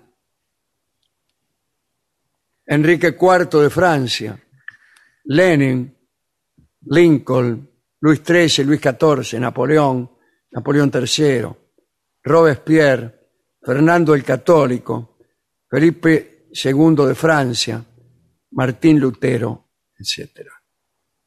Mm. Me gustaría contar algo para terminar, que comentaba hace algunos días con unos amigos. Yo soy un mal jugador de ajedrez Sí. y casi no jugué nunca. Me enseñó mi papá a jugar, jugué algunos partidos con él, quizás jugué algunos con algún primo, con algún amigo, pero no jugué más, no volví a jugar. Alguna vez intenté en la adolescencia, pero no, no me interesó, no me interesó. Pero sí me interesó el ajedrez. No me Sí. interesaba jugar, pero me interesaba observarlo desde afuera. Y mi papá era muy aficionado. Y entonces me contaba cuando yo era chico los nombres de, de los jugadores más famosos, etcétera. Siempre había algún alguno ruso, ¿no? Siempre algún Sí, ruso. claro, sí. Botvinnik, por ejemplo, que fue Claro. campeón mundial durante muchos muchos años. Este, Kasparov era otro. Kasparov, Jerry Kasparov, también Petrosian, Tigran Petros- Petrosian. Y estaba Bobby Fischer, que fue el primero que les ganó a, lo- a los rusos. Y antes, hace muchos años, Capablanca, el cubano, y, y su eterno rival, Alexandre Alekhine. Ujú. Bueno, y después muchos yugoslavos, eh, Svetozar Gligorik. Ujú. Y hace poco vi la serie Gambito de Dama, Sí. eh, que me gustó porque me interesaba el, aj- el ajedrez visto de afuera, como Mirón. Hasta yo me aprendí también alguna- los nombres de, de algunas Jugadas. aperturas, algunas Claro. aperturas, la, qué sé yo, eh, la siciliana, la doble fianqueto, la qué, qué sé yo. va. Así. Menos jugar me gustaba todo. Y vi la, la serie esta, Gambito de Dama, y me gustó muchísimo. Y ahí el primer jugador famoso que nombran es un argentino. es Miguel Naidorf. Miguel Naidorf. El primero que nombra. Dice, dice, ah, dice la mina, pero esa es la variante Naidorf. Sí. Mm. Mira vos. Y, la, y la actriz era- protagonista era- es argentina también. ¿Cómo? La actriz Es argentina, sí. es argentina, sí. Sí, es argentina. Naidorf en realidad había nacido en Polonia, pero había venido. Mm. había radicado en Argentina, jugaba los campeonatos por Argentina, etcétera. Fue un estupendo jugador de, de ajedrez. Y después conocí a Antonio Carrizo, que fue presidente de la Sociedad Argentina de Ajedrez, o como se llame.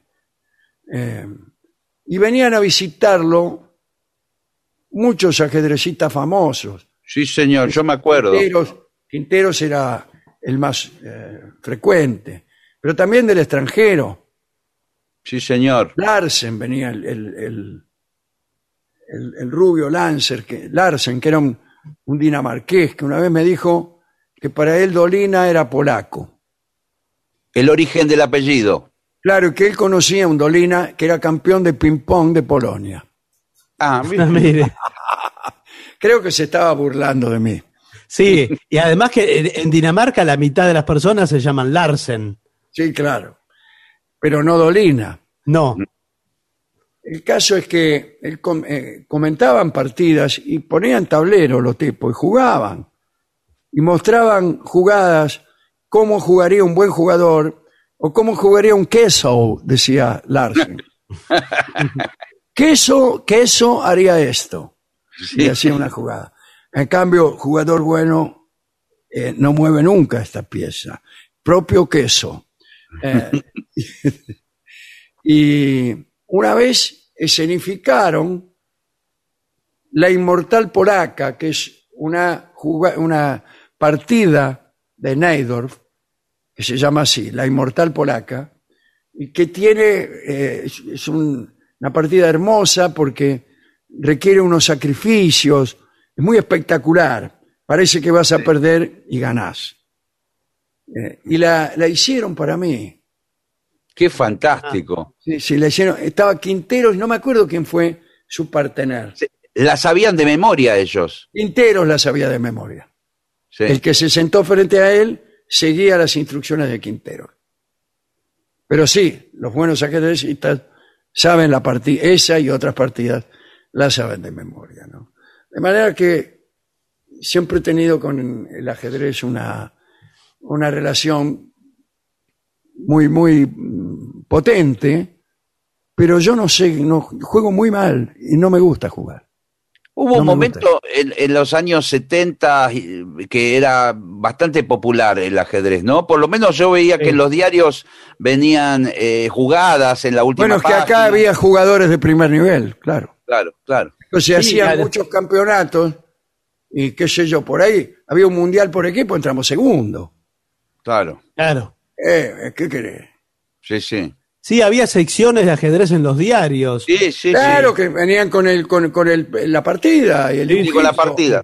Y había si no, eh, eh, este, notas Sí, sí, sí. escritas muchas veces por jugadores, jugadores Erich Elis Cases, Héctor Roseto, que era el papá de Cecilia, Sí. era uno de, de los grandes jugadores de ajedrez de la Argentina. Había que, claro, ahora posiblemente eso no suceda. No sé si es que en el mundo no interesa tanto. Claro. En el tiempo en que se jugó el campeonato entre Spassky, eh, que era ruso también, y Bobby Fischer, eh, eso era noticia mundial. Sí. Noticia mundial. Ahora, si quiere que le diga quién es el campeón mundial de ajedrez actual, yo no se lo puedo decir. No lo sé. No. Y, y mismo Antonio Carrizo en la radio entrevistaba a ajedrecistas y eran muy interesantes la- las Sí, entrevistas claro. Sí, por radio. Sí, sí. Al propio Naidor Sí. lo, lo ha entrevistado, ¿no? Sí, sí. Bueno, perdón por todos estos recuerdos. Vamos a escuchar a Alberto Merlo en Milonga del Peón de Campo. Ah,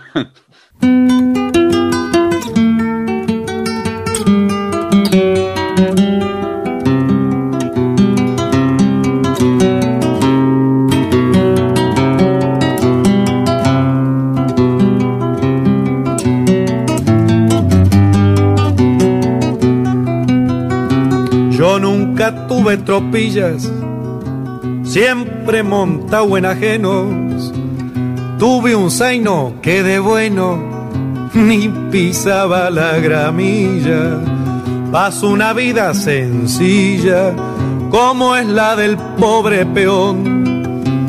Madrugón tras madrugón con lluvia, escarcho, pamperos. A veces me duelen fiero los hígados o el riñón.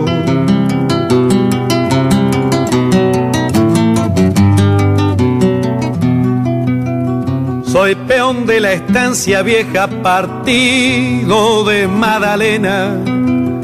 Y aunque no valga la pena, anote que no son quejas.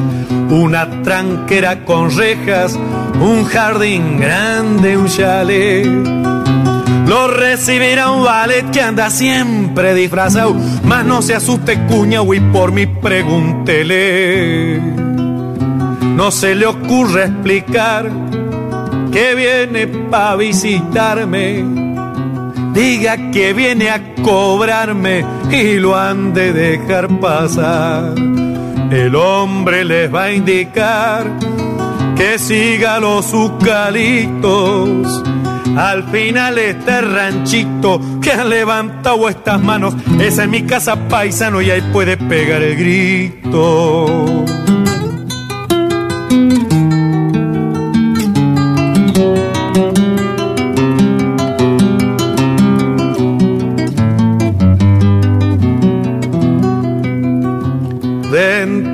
Voy a mostrar mi mancarrón, mis dos perros, varias espuelas de fierro y un montón de cosas más. Si es entendido verá un poncho de fina trama y el retrato de mi mamá en donde rezo pensando mientras lo voy adornando con florcitas de retamas. ¿Qué puede ofrecer un peón que no sean sus pobrezas? A veces me entra tristeza y otras veces rebelión. En más de alguna ocasión yo quise hacerme perdiz para tratar de ser feliz en algún pago lejano, pero la verdad paisano me gusta el aire de aquí.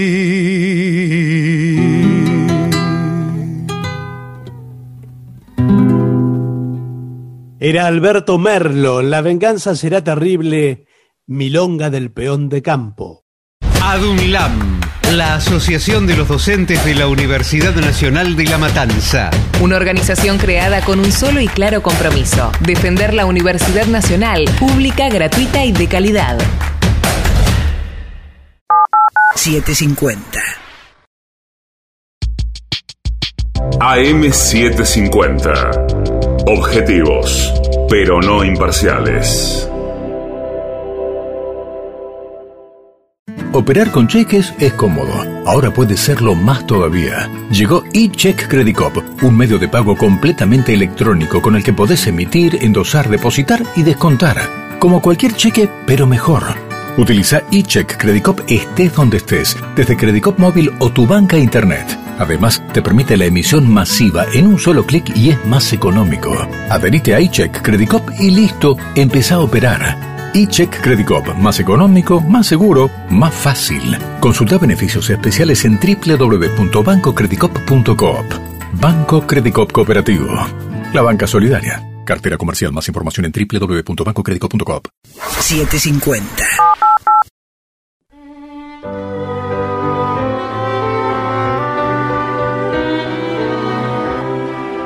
Continuamos en La Venganza Será Terrible por las 7.50. Estamos en transmisión remota, cada uno en su casa, en esta modalidad pandémica. Señoras, señores, este es el mejor momento para dar comienzo al siguiente segmento.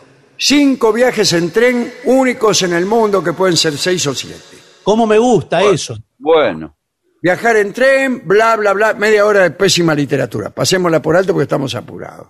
Sí. Diversos países en el mundo, bla, bla, bla, bla, bla, bla. Bueno, Eh, pues, digamos. eh, Bueno, bueno. De- bueno, señor. vamos primer a- tren, primer tren. sí. El ferrocarril Chihuahua Pacífico parte de la ciudad de Los Mochis y llega hasta la capital del estado de Chihuahua. Esto es México, ¿no? Sí. Actualmente es uno de los pocos trenes de pasajeros que atraviesan México. Se lo conoce popularmente como el Chepe y realiza el Chepe Gepe va Parapa y realiza un recorrido a, través de distintas alturas, de los, do- de los 100 metros hasta los 2.400 metros sobre el nivel del mar. Uy, lo que debe ser Ya me asusté. una montaña Entre- rusa es. Entre Chihuahua y Sinaloa hay 653 kilómetros.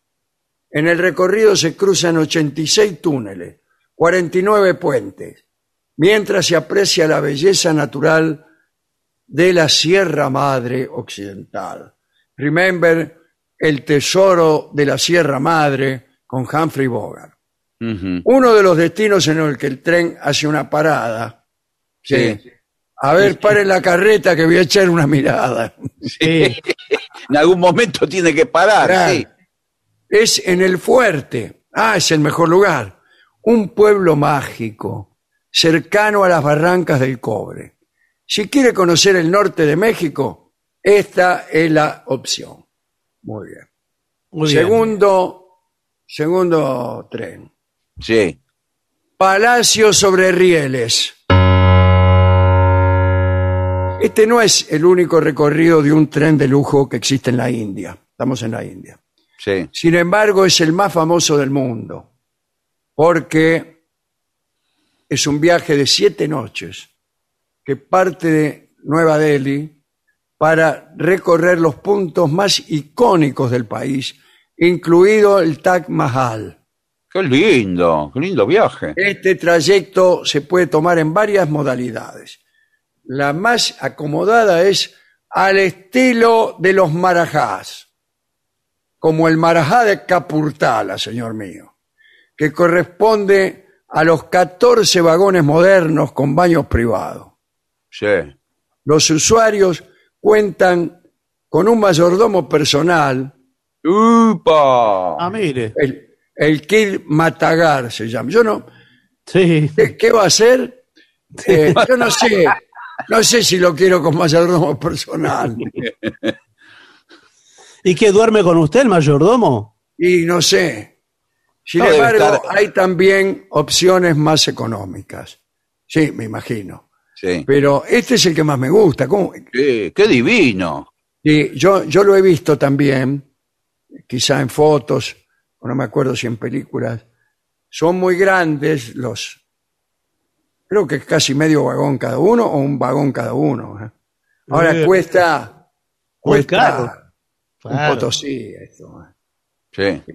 Porque además todo viene con el chef, cocinas súper. este, Es como, es como una casa rodante cada vagón. Claro, algo así, pero bien todo con decoración eh, de la India. Y usted Muy lo- cargado todo. muy recargado, todo. colorido. El expreso del Danubio. Subirse al expreso del Danubio es la mejor oportunidad para relacionarse con los paisajes europeos de las costas del Danubio, como su nombre indica. El Danubio no va a estar al costado del río Rin, por ejemplo. Es un lujoso tren privado que cumple la función de hotel, con suite y restaurante de primer mundo adentro de los vagones. Ujú. Solo permiten 65 pasajeros, puesto que el recorrido está pensado para ofrecer una atención personalizada al usuario. Mm. Entre los destinos que se visitan, bueno, el Danubio pasa por muchos lugares. Praga, Viena, Berlín, Belgrado. ¿Belgrano? No, Belgrado. Ah. Con D. Sí. Siempre creí que era Belgrano. ¿Es No. Belgrado? Ese es el nuestro. Ah, son dos cosas distintas. Son dos cosas distintas. Sarajevo y Trieste, las ciudades más importantes que el Danubio atraviesa. Además, incluye una vista exclusiva al castillo de Drácula. Una visita, no una vista. ¿eh? El personaje de Bram Stoker. Es Debe decir, ser- ahí, ahí- debe ahí ser- para el tren bajan todos, hacen la visita. creo que deben bajar, me, me- me huele, que tienen que parar en todas estas ciudades. Claro. Y sí, no va a pasar de largo, que mira por la Va a pasar ventanilla. de largo, ahí está Praga, dice. Y el Sí. tren pasa a 40 cuadras del centro. Y después eh, sí para en lo de Drácula, el único lugar. Claro, el único lugar que le interesó a este Gil. Claro, para eso. por, Drá- por Drácula, no digo por, por, por este, por Viena, por no sé, todos esos lugares. Y te interesó Drácula nada más. Claro. Para eso vaya a un parque temático de Orlando. Bu- Bueno, Ah, señor. Claro. Anda Y la va a por pasar acá. mejor. Yo quería ir al verdadero castillo, no la imitación. El Oriental Express es una máquina de 19 vagones que sale de la estación Wallafong en Bangkok. Está hecho completamente de latón pulido. ¿Y de qué lo va a hacer? No, Claro. no, pero debe ser la. ¿De eh, qué, de qué de- hacen los trenes? No, por ahí hay alguno No. de madera todavía. Ah, mejor. Me gusta más la madera que el latón Claro, pulido. claro. Pero debe ser latón de como lata de atún, pero todos pegados, todos fundidos. Pintado de su cari- característico color verde. Atraviesa la selva. El tren se prepara para partir hacia el sur, para cruzar Malasia y así llegar a Singapur, como lo ha hecho por siglos. Quien se aventura a montarse en los vagones, ah, es un tren misio, es. Es un Claro. tren Shome. La gracia Sí, que sí. tiene es... eh, bueno.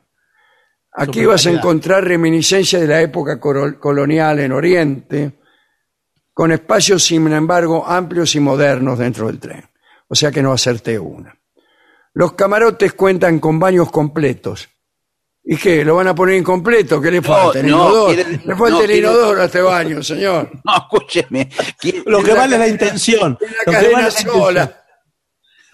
quiere decir que tienen ducha y todo eso para bañarse. Claro, claro, claro. Incluso hay un vagón galería disponible para los usuarios. ¿Cómo galería? ¿Y qué, qué hago con la galería? Para que pueda caminar, porque el viaje. Ah, me voy a caer. La noche de Oriente se abre entre los ojos de los visitantes mientras se adentran, mientras se adentran. Bueno, lo que haga cada uno. Adentro que llueve, en la selva para alcanzar las ciudades principales de la zona. Hay muchas ciudades muy importantes en la selva. El tren a las nubes. Argentina, muy bien. A lo largo de la línea que va desde Salta, en Argentina, hasta la frontera con Chile, el tren a las nubes lleva a las turistas por la falda de los picos más altos de América Latina. Durante el trayecto, el tren alcanza los 4.200 metros, Señor. un recorrido de cerca de 7 horas. Por esta razón, se ha reconocido como el tren más alto del mundo. No el más largo. No, el más No. alto. Desde los vagones, los turistas pueden apreciar las formaciones rocosas naturales de los Andes en el horizonte. Además, se alcanza a ver la gran diversidad de cactáceas endémicas que de otra manera serían difíciles de encontrar, ya que muchos de los paisajes corresponden a zonas protegidas. Este es el tren de las nubes. ¿Son las únicas opciones que existen? No. No, por No, supuesto, no. no. El ferrocarril Pacífico, la línea José Cepaz.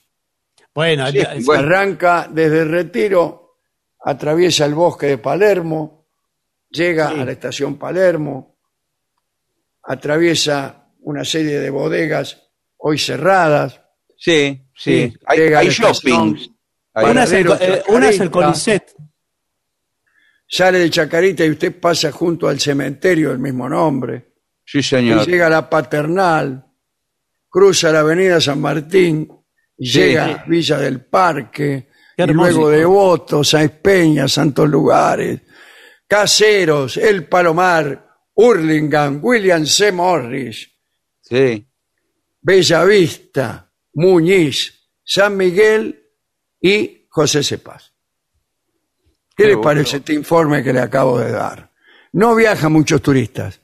No, no hay turistas ni- Igual siempre está lleno. Sí, Sí. y no hay mayordomo tampoco. ¿eh? No hay mayordomos ni comida. Turrones únicamente. Sí, torrones vencidos. Turrones que venden los, los- los- los vendedores, ¿no? Bueno, extraordinario este informe. ¿eh? Sí, muy lindo. Muy lindo. Estamos lindo. atrasadísimos y Sí. está el trío sin nombre desesperado allí. Bueno, mire, que espere el trío sin nombre, porque Bueno, bueno. Son, de ellos, señor. son compañeros nuestros. Por favor.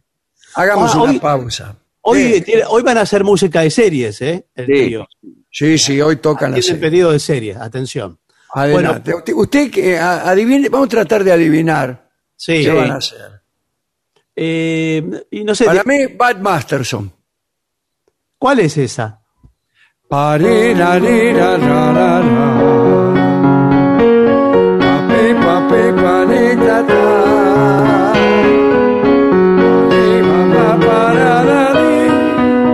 Ay, la, la, ri. Bad Masterson. No, no creo que le haga. No, no creo, ¿eh? Pero bueno, todo puede ser. Espero que no sea porque si no usted ya, ya se las quemó, la adelantó. Claro, Pero Bueno, bueno, lo, ve- lo veremos después de la pausa. lo veremos.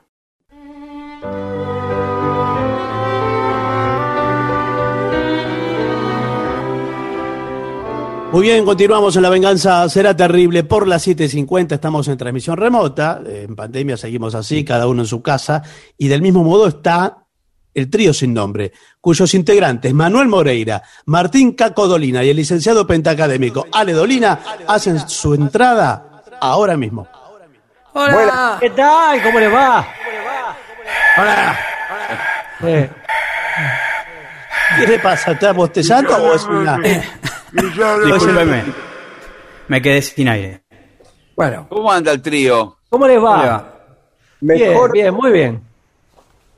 Bueno, ¿qué, qué, qué tenemos para hoy? Bueno, momentito, eh, que todavía nos estamos acomodando. ¿Qué tenemos para hoy? Tenemos dos canciones, son dos estrenos. Porque ayer. Oh, sí, porque ayer, ayer cantaron una que la habían hecho Un montón de veces. un montón de veces. No, no, basta, basta de esa difamación. Bueno. Tres veces nada más. Eso. Hoy vamos a hacer un estreno no solo a nivel canción, sino a nivel banda. Nunca habíamos hecho una canción de esta banda. La banda es una banda que uno podría pensar que no es del, no es del palo del trío sin nombre, si me permite decirlo así. Eh, bueno, diga lo que quiera, total. A esta Acá hora. nunca, nunca conocimos el palo. No me digas que yo soy el palo del trío sin nombre. No mienta, no mienta. Sí. Humberto Wagner, ¿cómo? Claro, el palo Wagner. Bueno, eh, se trata de una canción de Green Day, Gillespie. Oh, sí, bueno, una banda punk directamente. El pan californiano. Sí, señor. Eh, el pan californiano. Qué rico que es. Es rico. Se me hace agua la misma. Ah, porque tienen, tienen muy buena, muy buena agua ahí. Claro, el secreto del pan es buena agua y buena harina. Claro. Y eh, eso tiene el pan Y buen horno. Sí, A mí me gusta el punk de manteca. Por favor, es una banda que le gusta muchísimo a, a adolescentes de todo el mundo. Sí, Green adolescentes Day. de 30 años. Sí. 30 si tiene suerte. 40 años. Bueno, pero es una canción eh, muy linda que se llama Wake Me Up When September Ends. Claro. Y la canción es dedicada a. No, no cuando la compusieron, sino ahora que, que- que ha sido pedida por Geraldine. Muy bien. Ah. ¿Y que nada más, Geraldine, nada? No, señor. Bueno, Bueno, Para Geraldine entonces, vamos.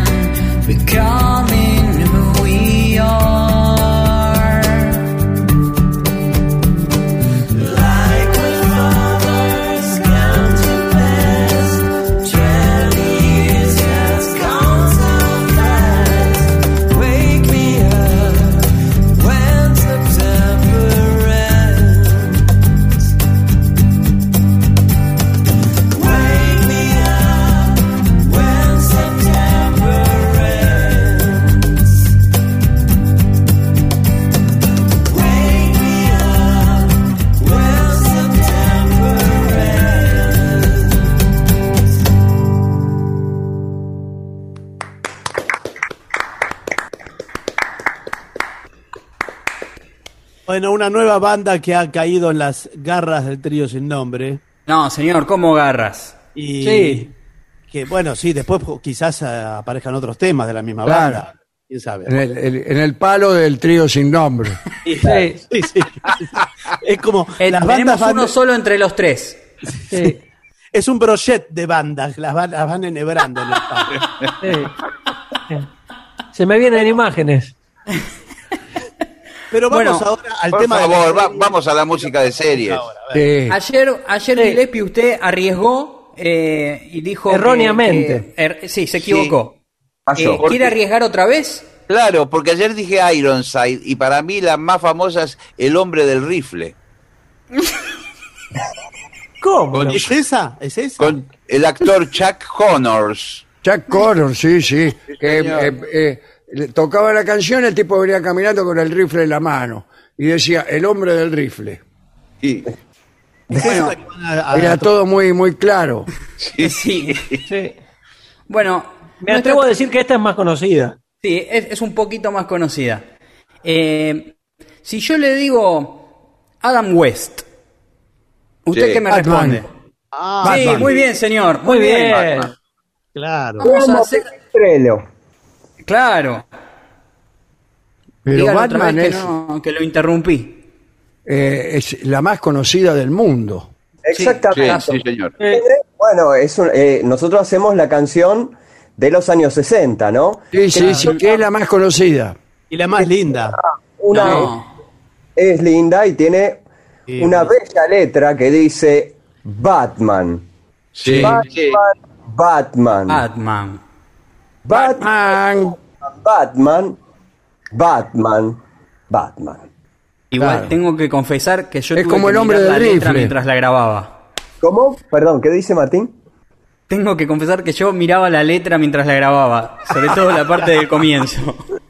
Bueno, porque agregamos un par de detalles. Sí. Agregamos, agregamos algunos detalles. Ustedes recuerdan la, la apertura, que es una apertura con dibujos animados. Dibujos animados, sí.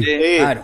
Y que tiene ciertos eh, momentos, ¿no? Como unas onomatopeyas dibujadas. Sí, Cruz. Exactamente. Bien, Bueno. bueno. Hemos hecho algo con eso. Sí. Bueno, entonces, estreno de Batman en La Venganza será terrible. Por el trío sin nombre, ¿para quién? ¿Para quién? Para muchas personas, entre ellas Alberto Basualdo, Andrés Pascual, Leonardo Espósito. Sí, también por Instagram lo había pedido el usuario que se llama así. 4x4 clases de guitarra. Ah, bueno, bueno. Bueno, Dale, Batman. vamos.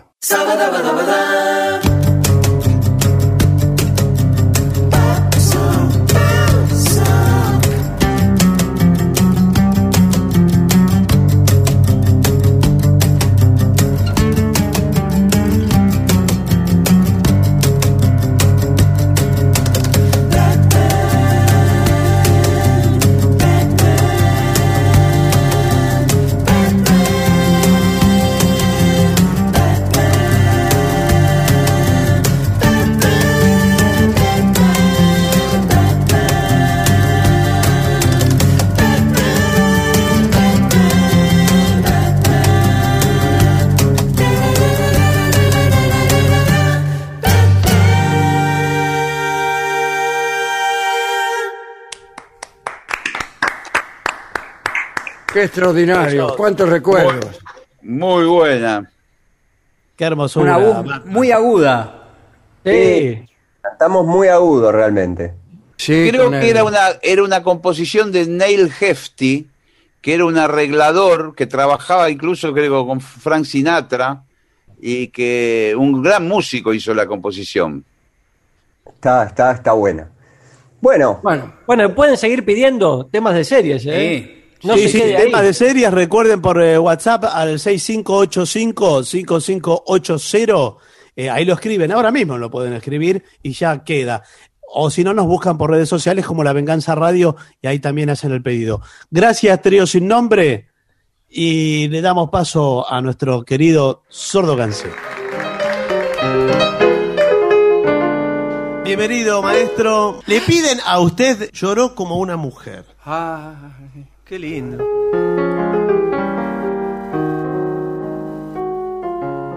Otorro al gris. Una mina ya sin chance por lo vieja, que sorprende a su garabo en el trance de partir. Una escena lo melato, y entre un llanto y una queja, arrodillada ante su hombre, así se le oye decir.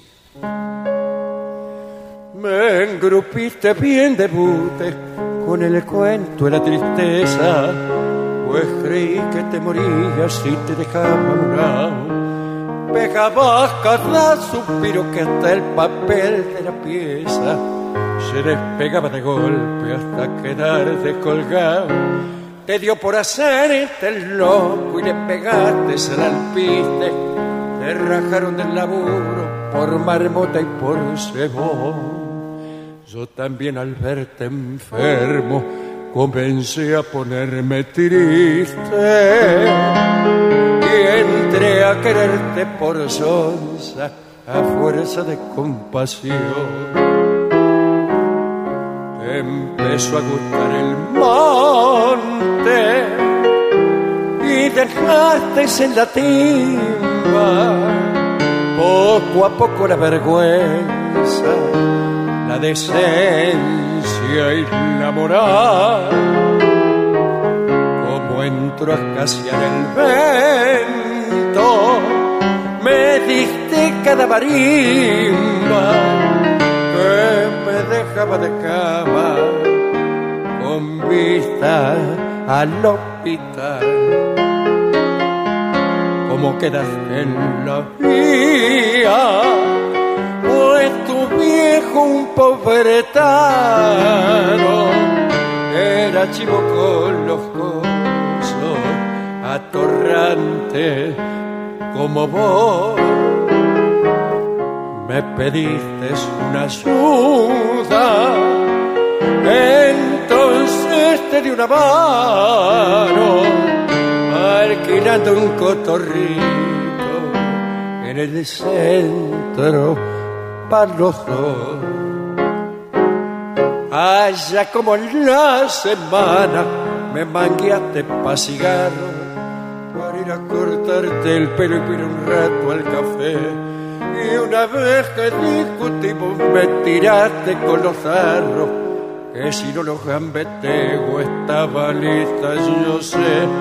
Decime si yo no he sido para vos como una madre Decime si yo merezco lo que me pensas hacer. Bajo el bacán la cabeza y el tan rana y tan compadre, besándole los cabellos, lloro como una mujer.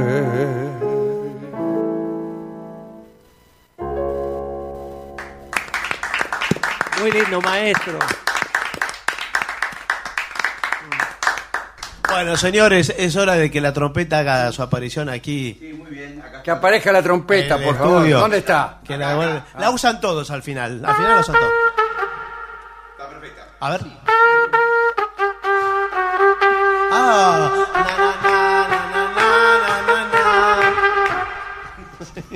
Muy bien, está perfecta. Bueno, eh, ¿qué quiere hacer? I am getting sentimental over you. Ah, esa es muy linda. Sí, Eh, sí. Muy linda. A ver, Mi bemol, ¿no? Sí, mi bemol. dos, tres. Thank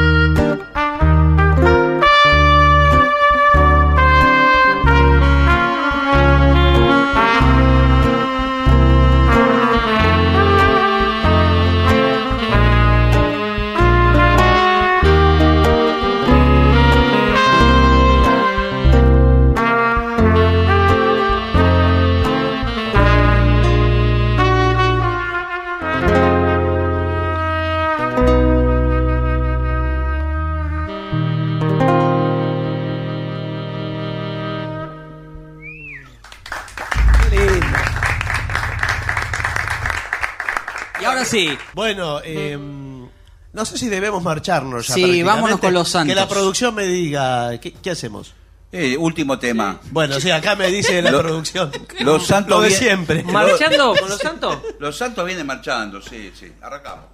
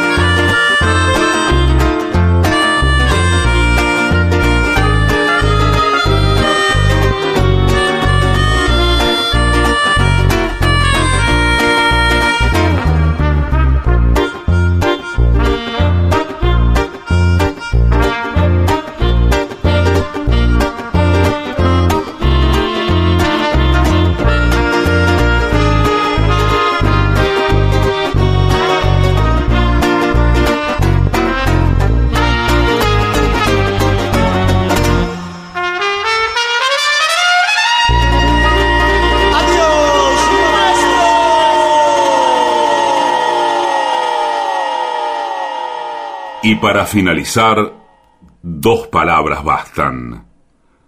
Gracias.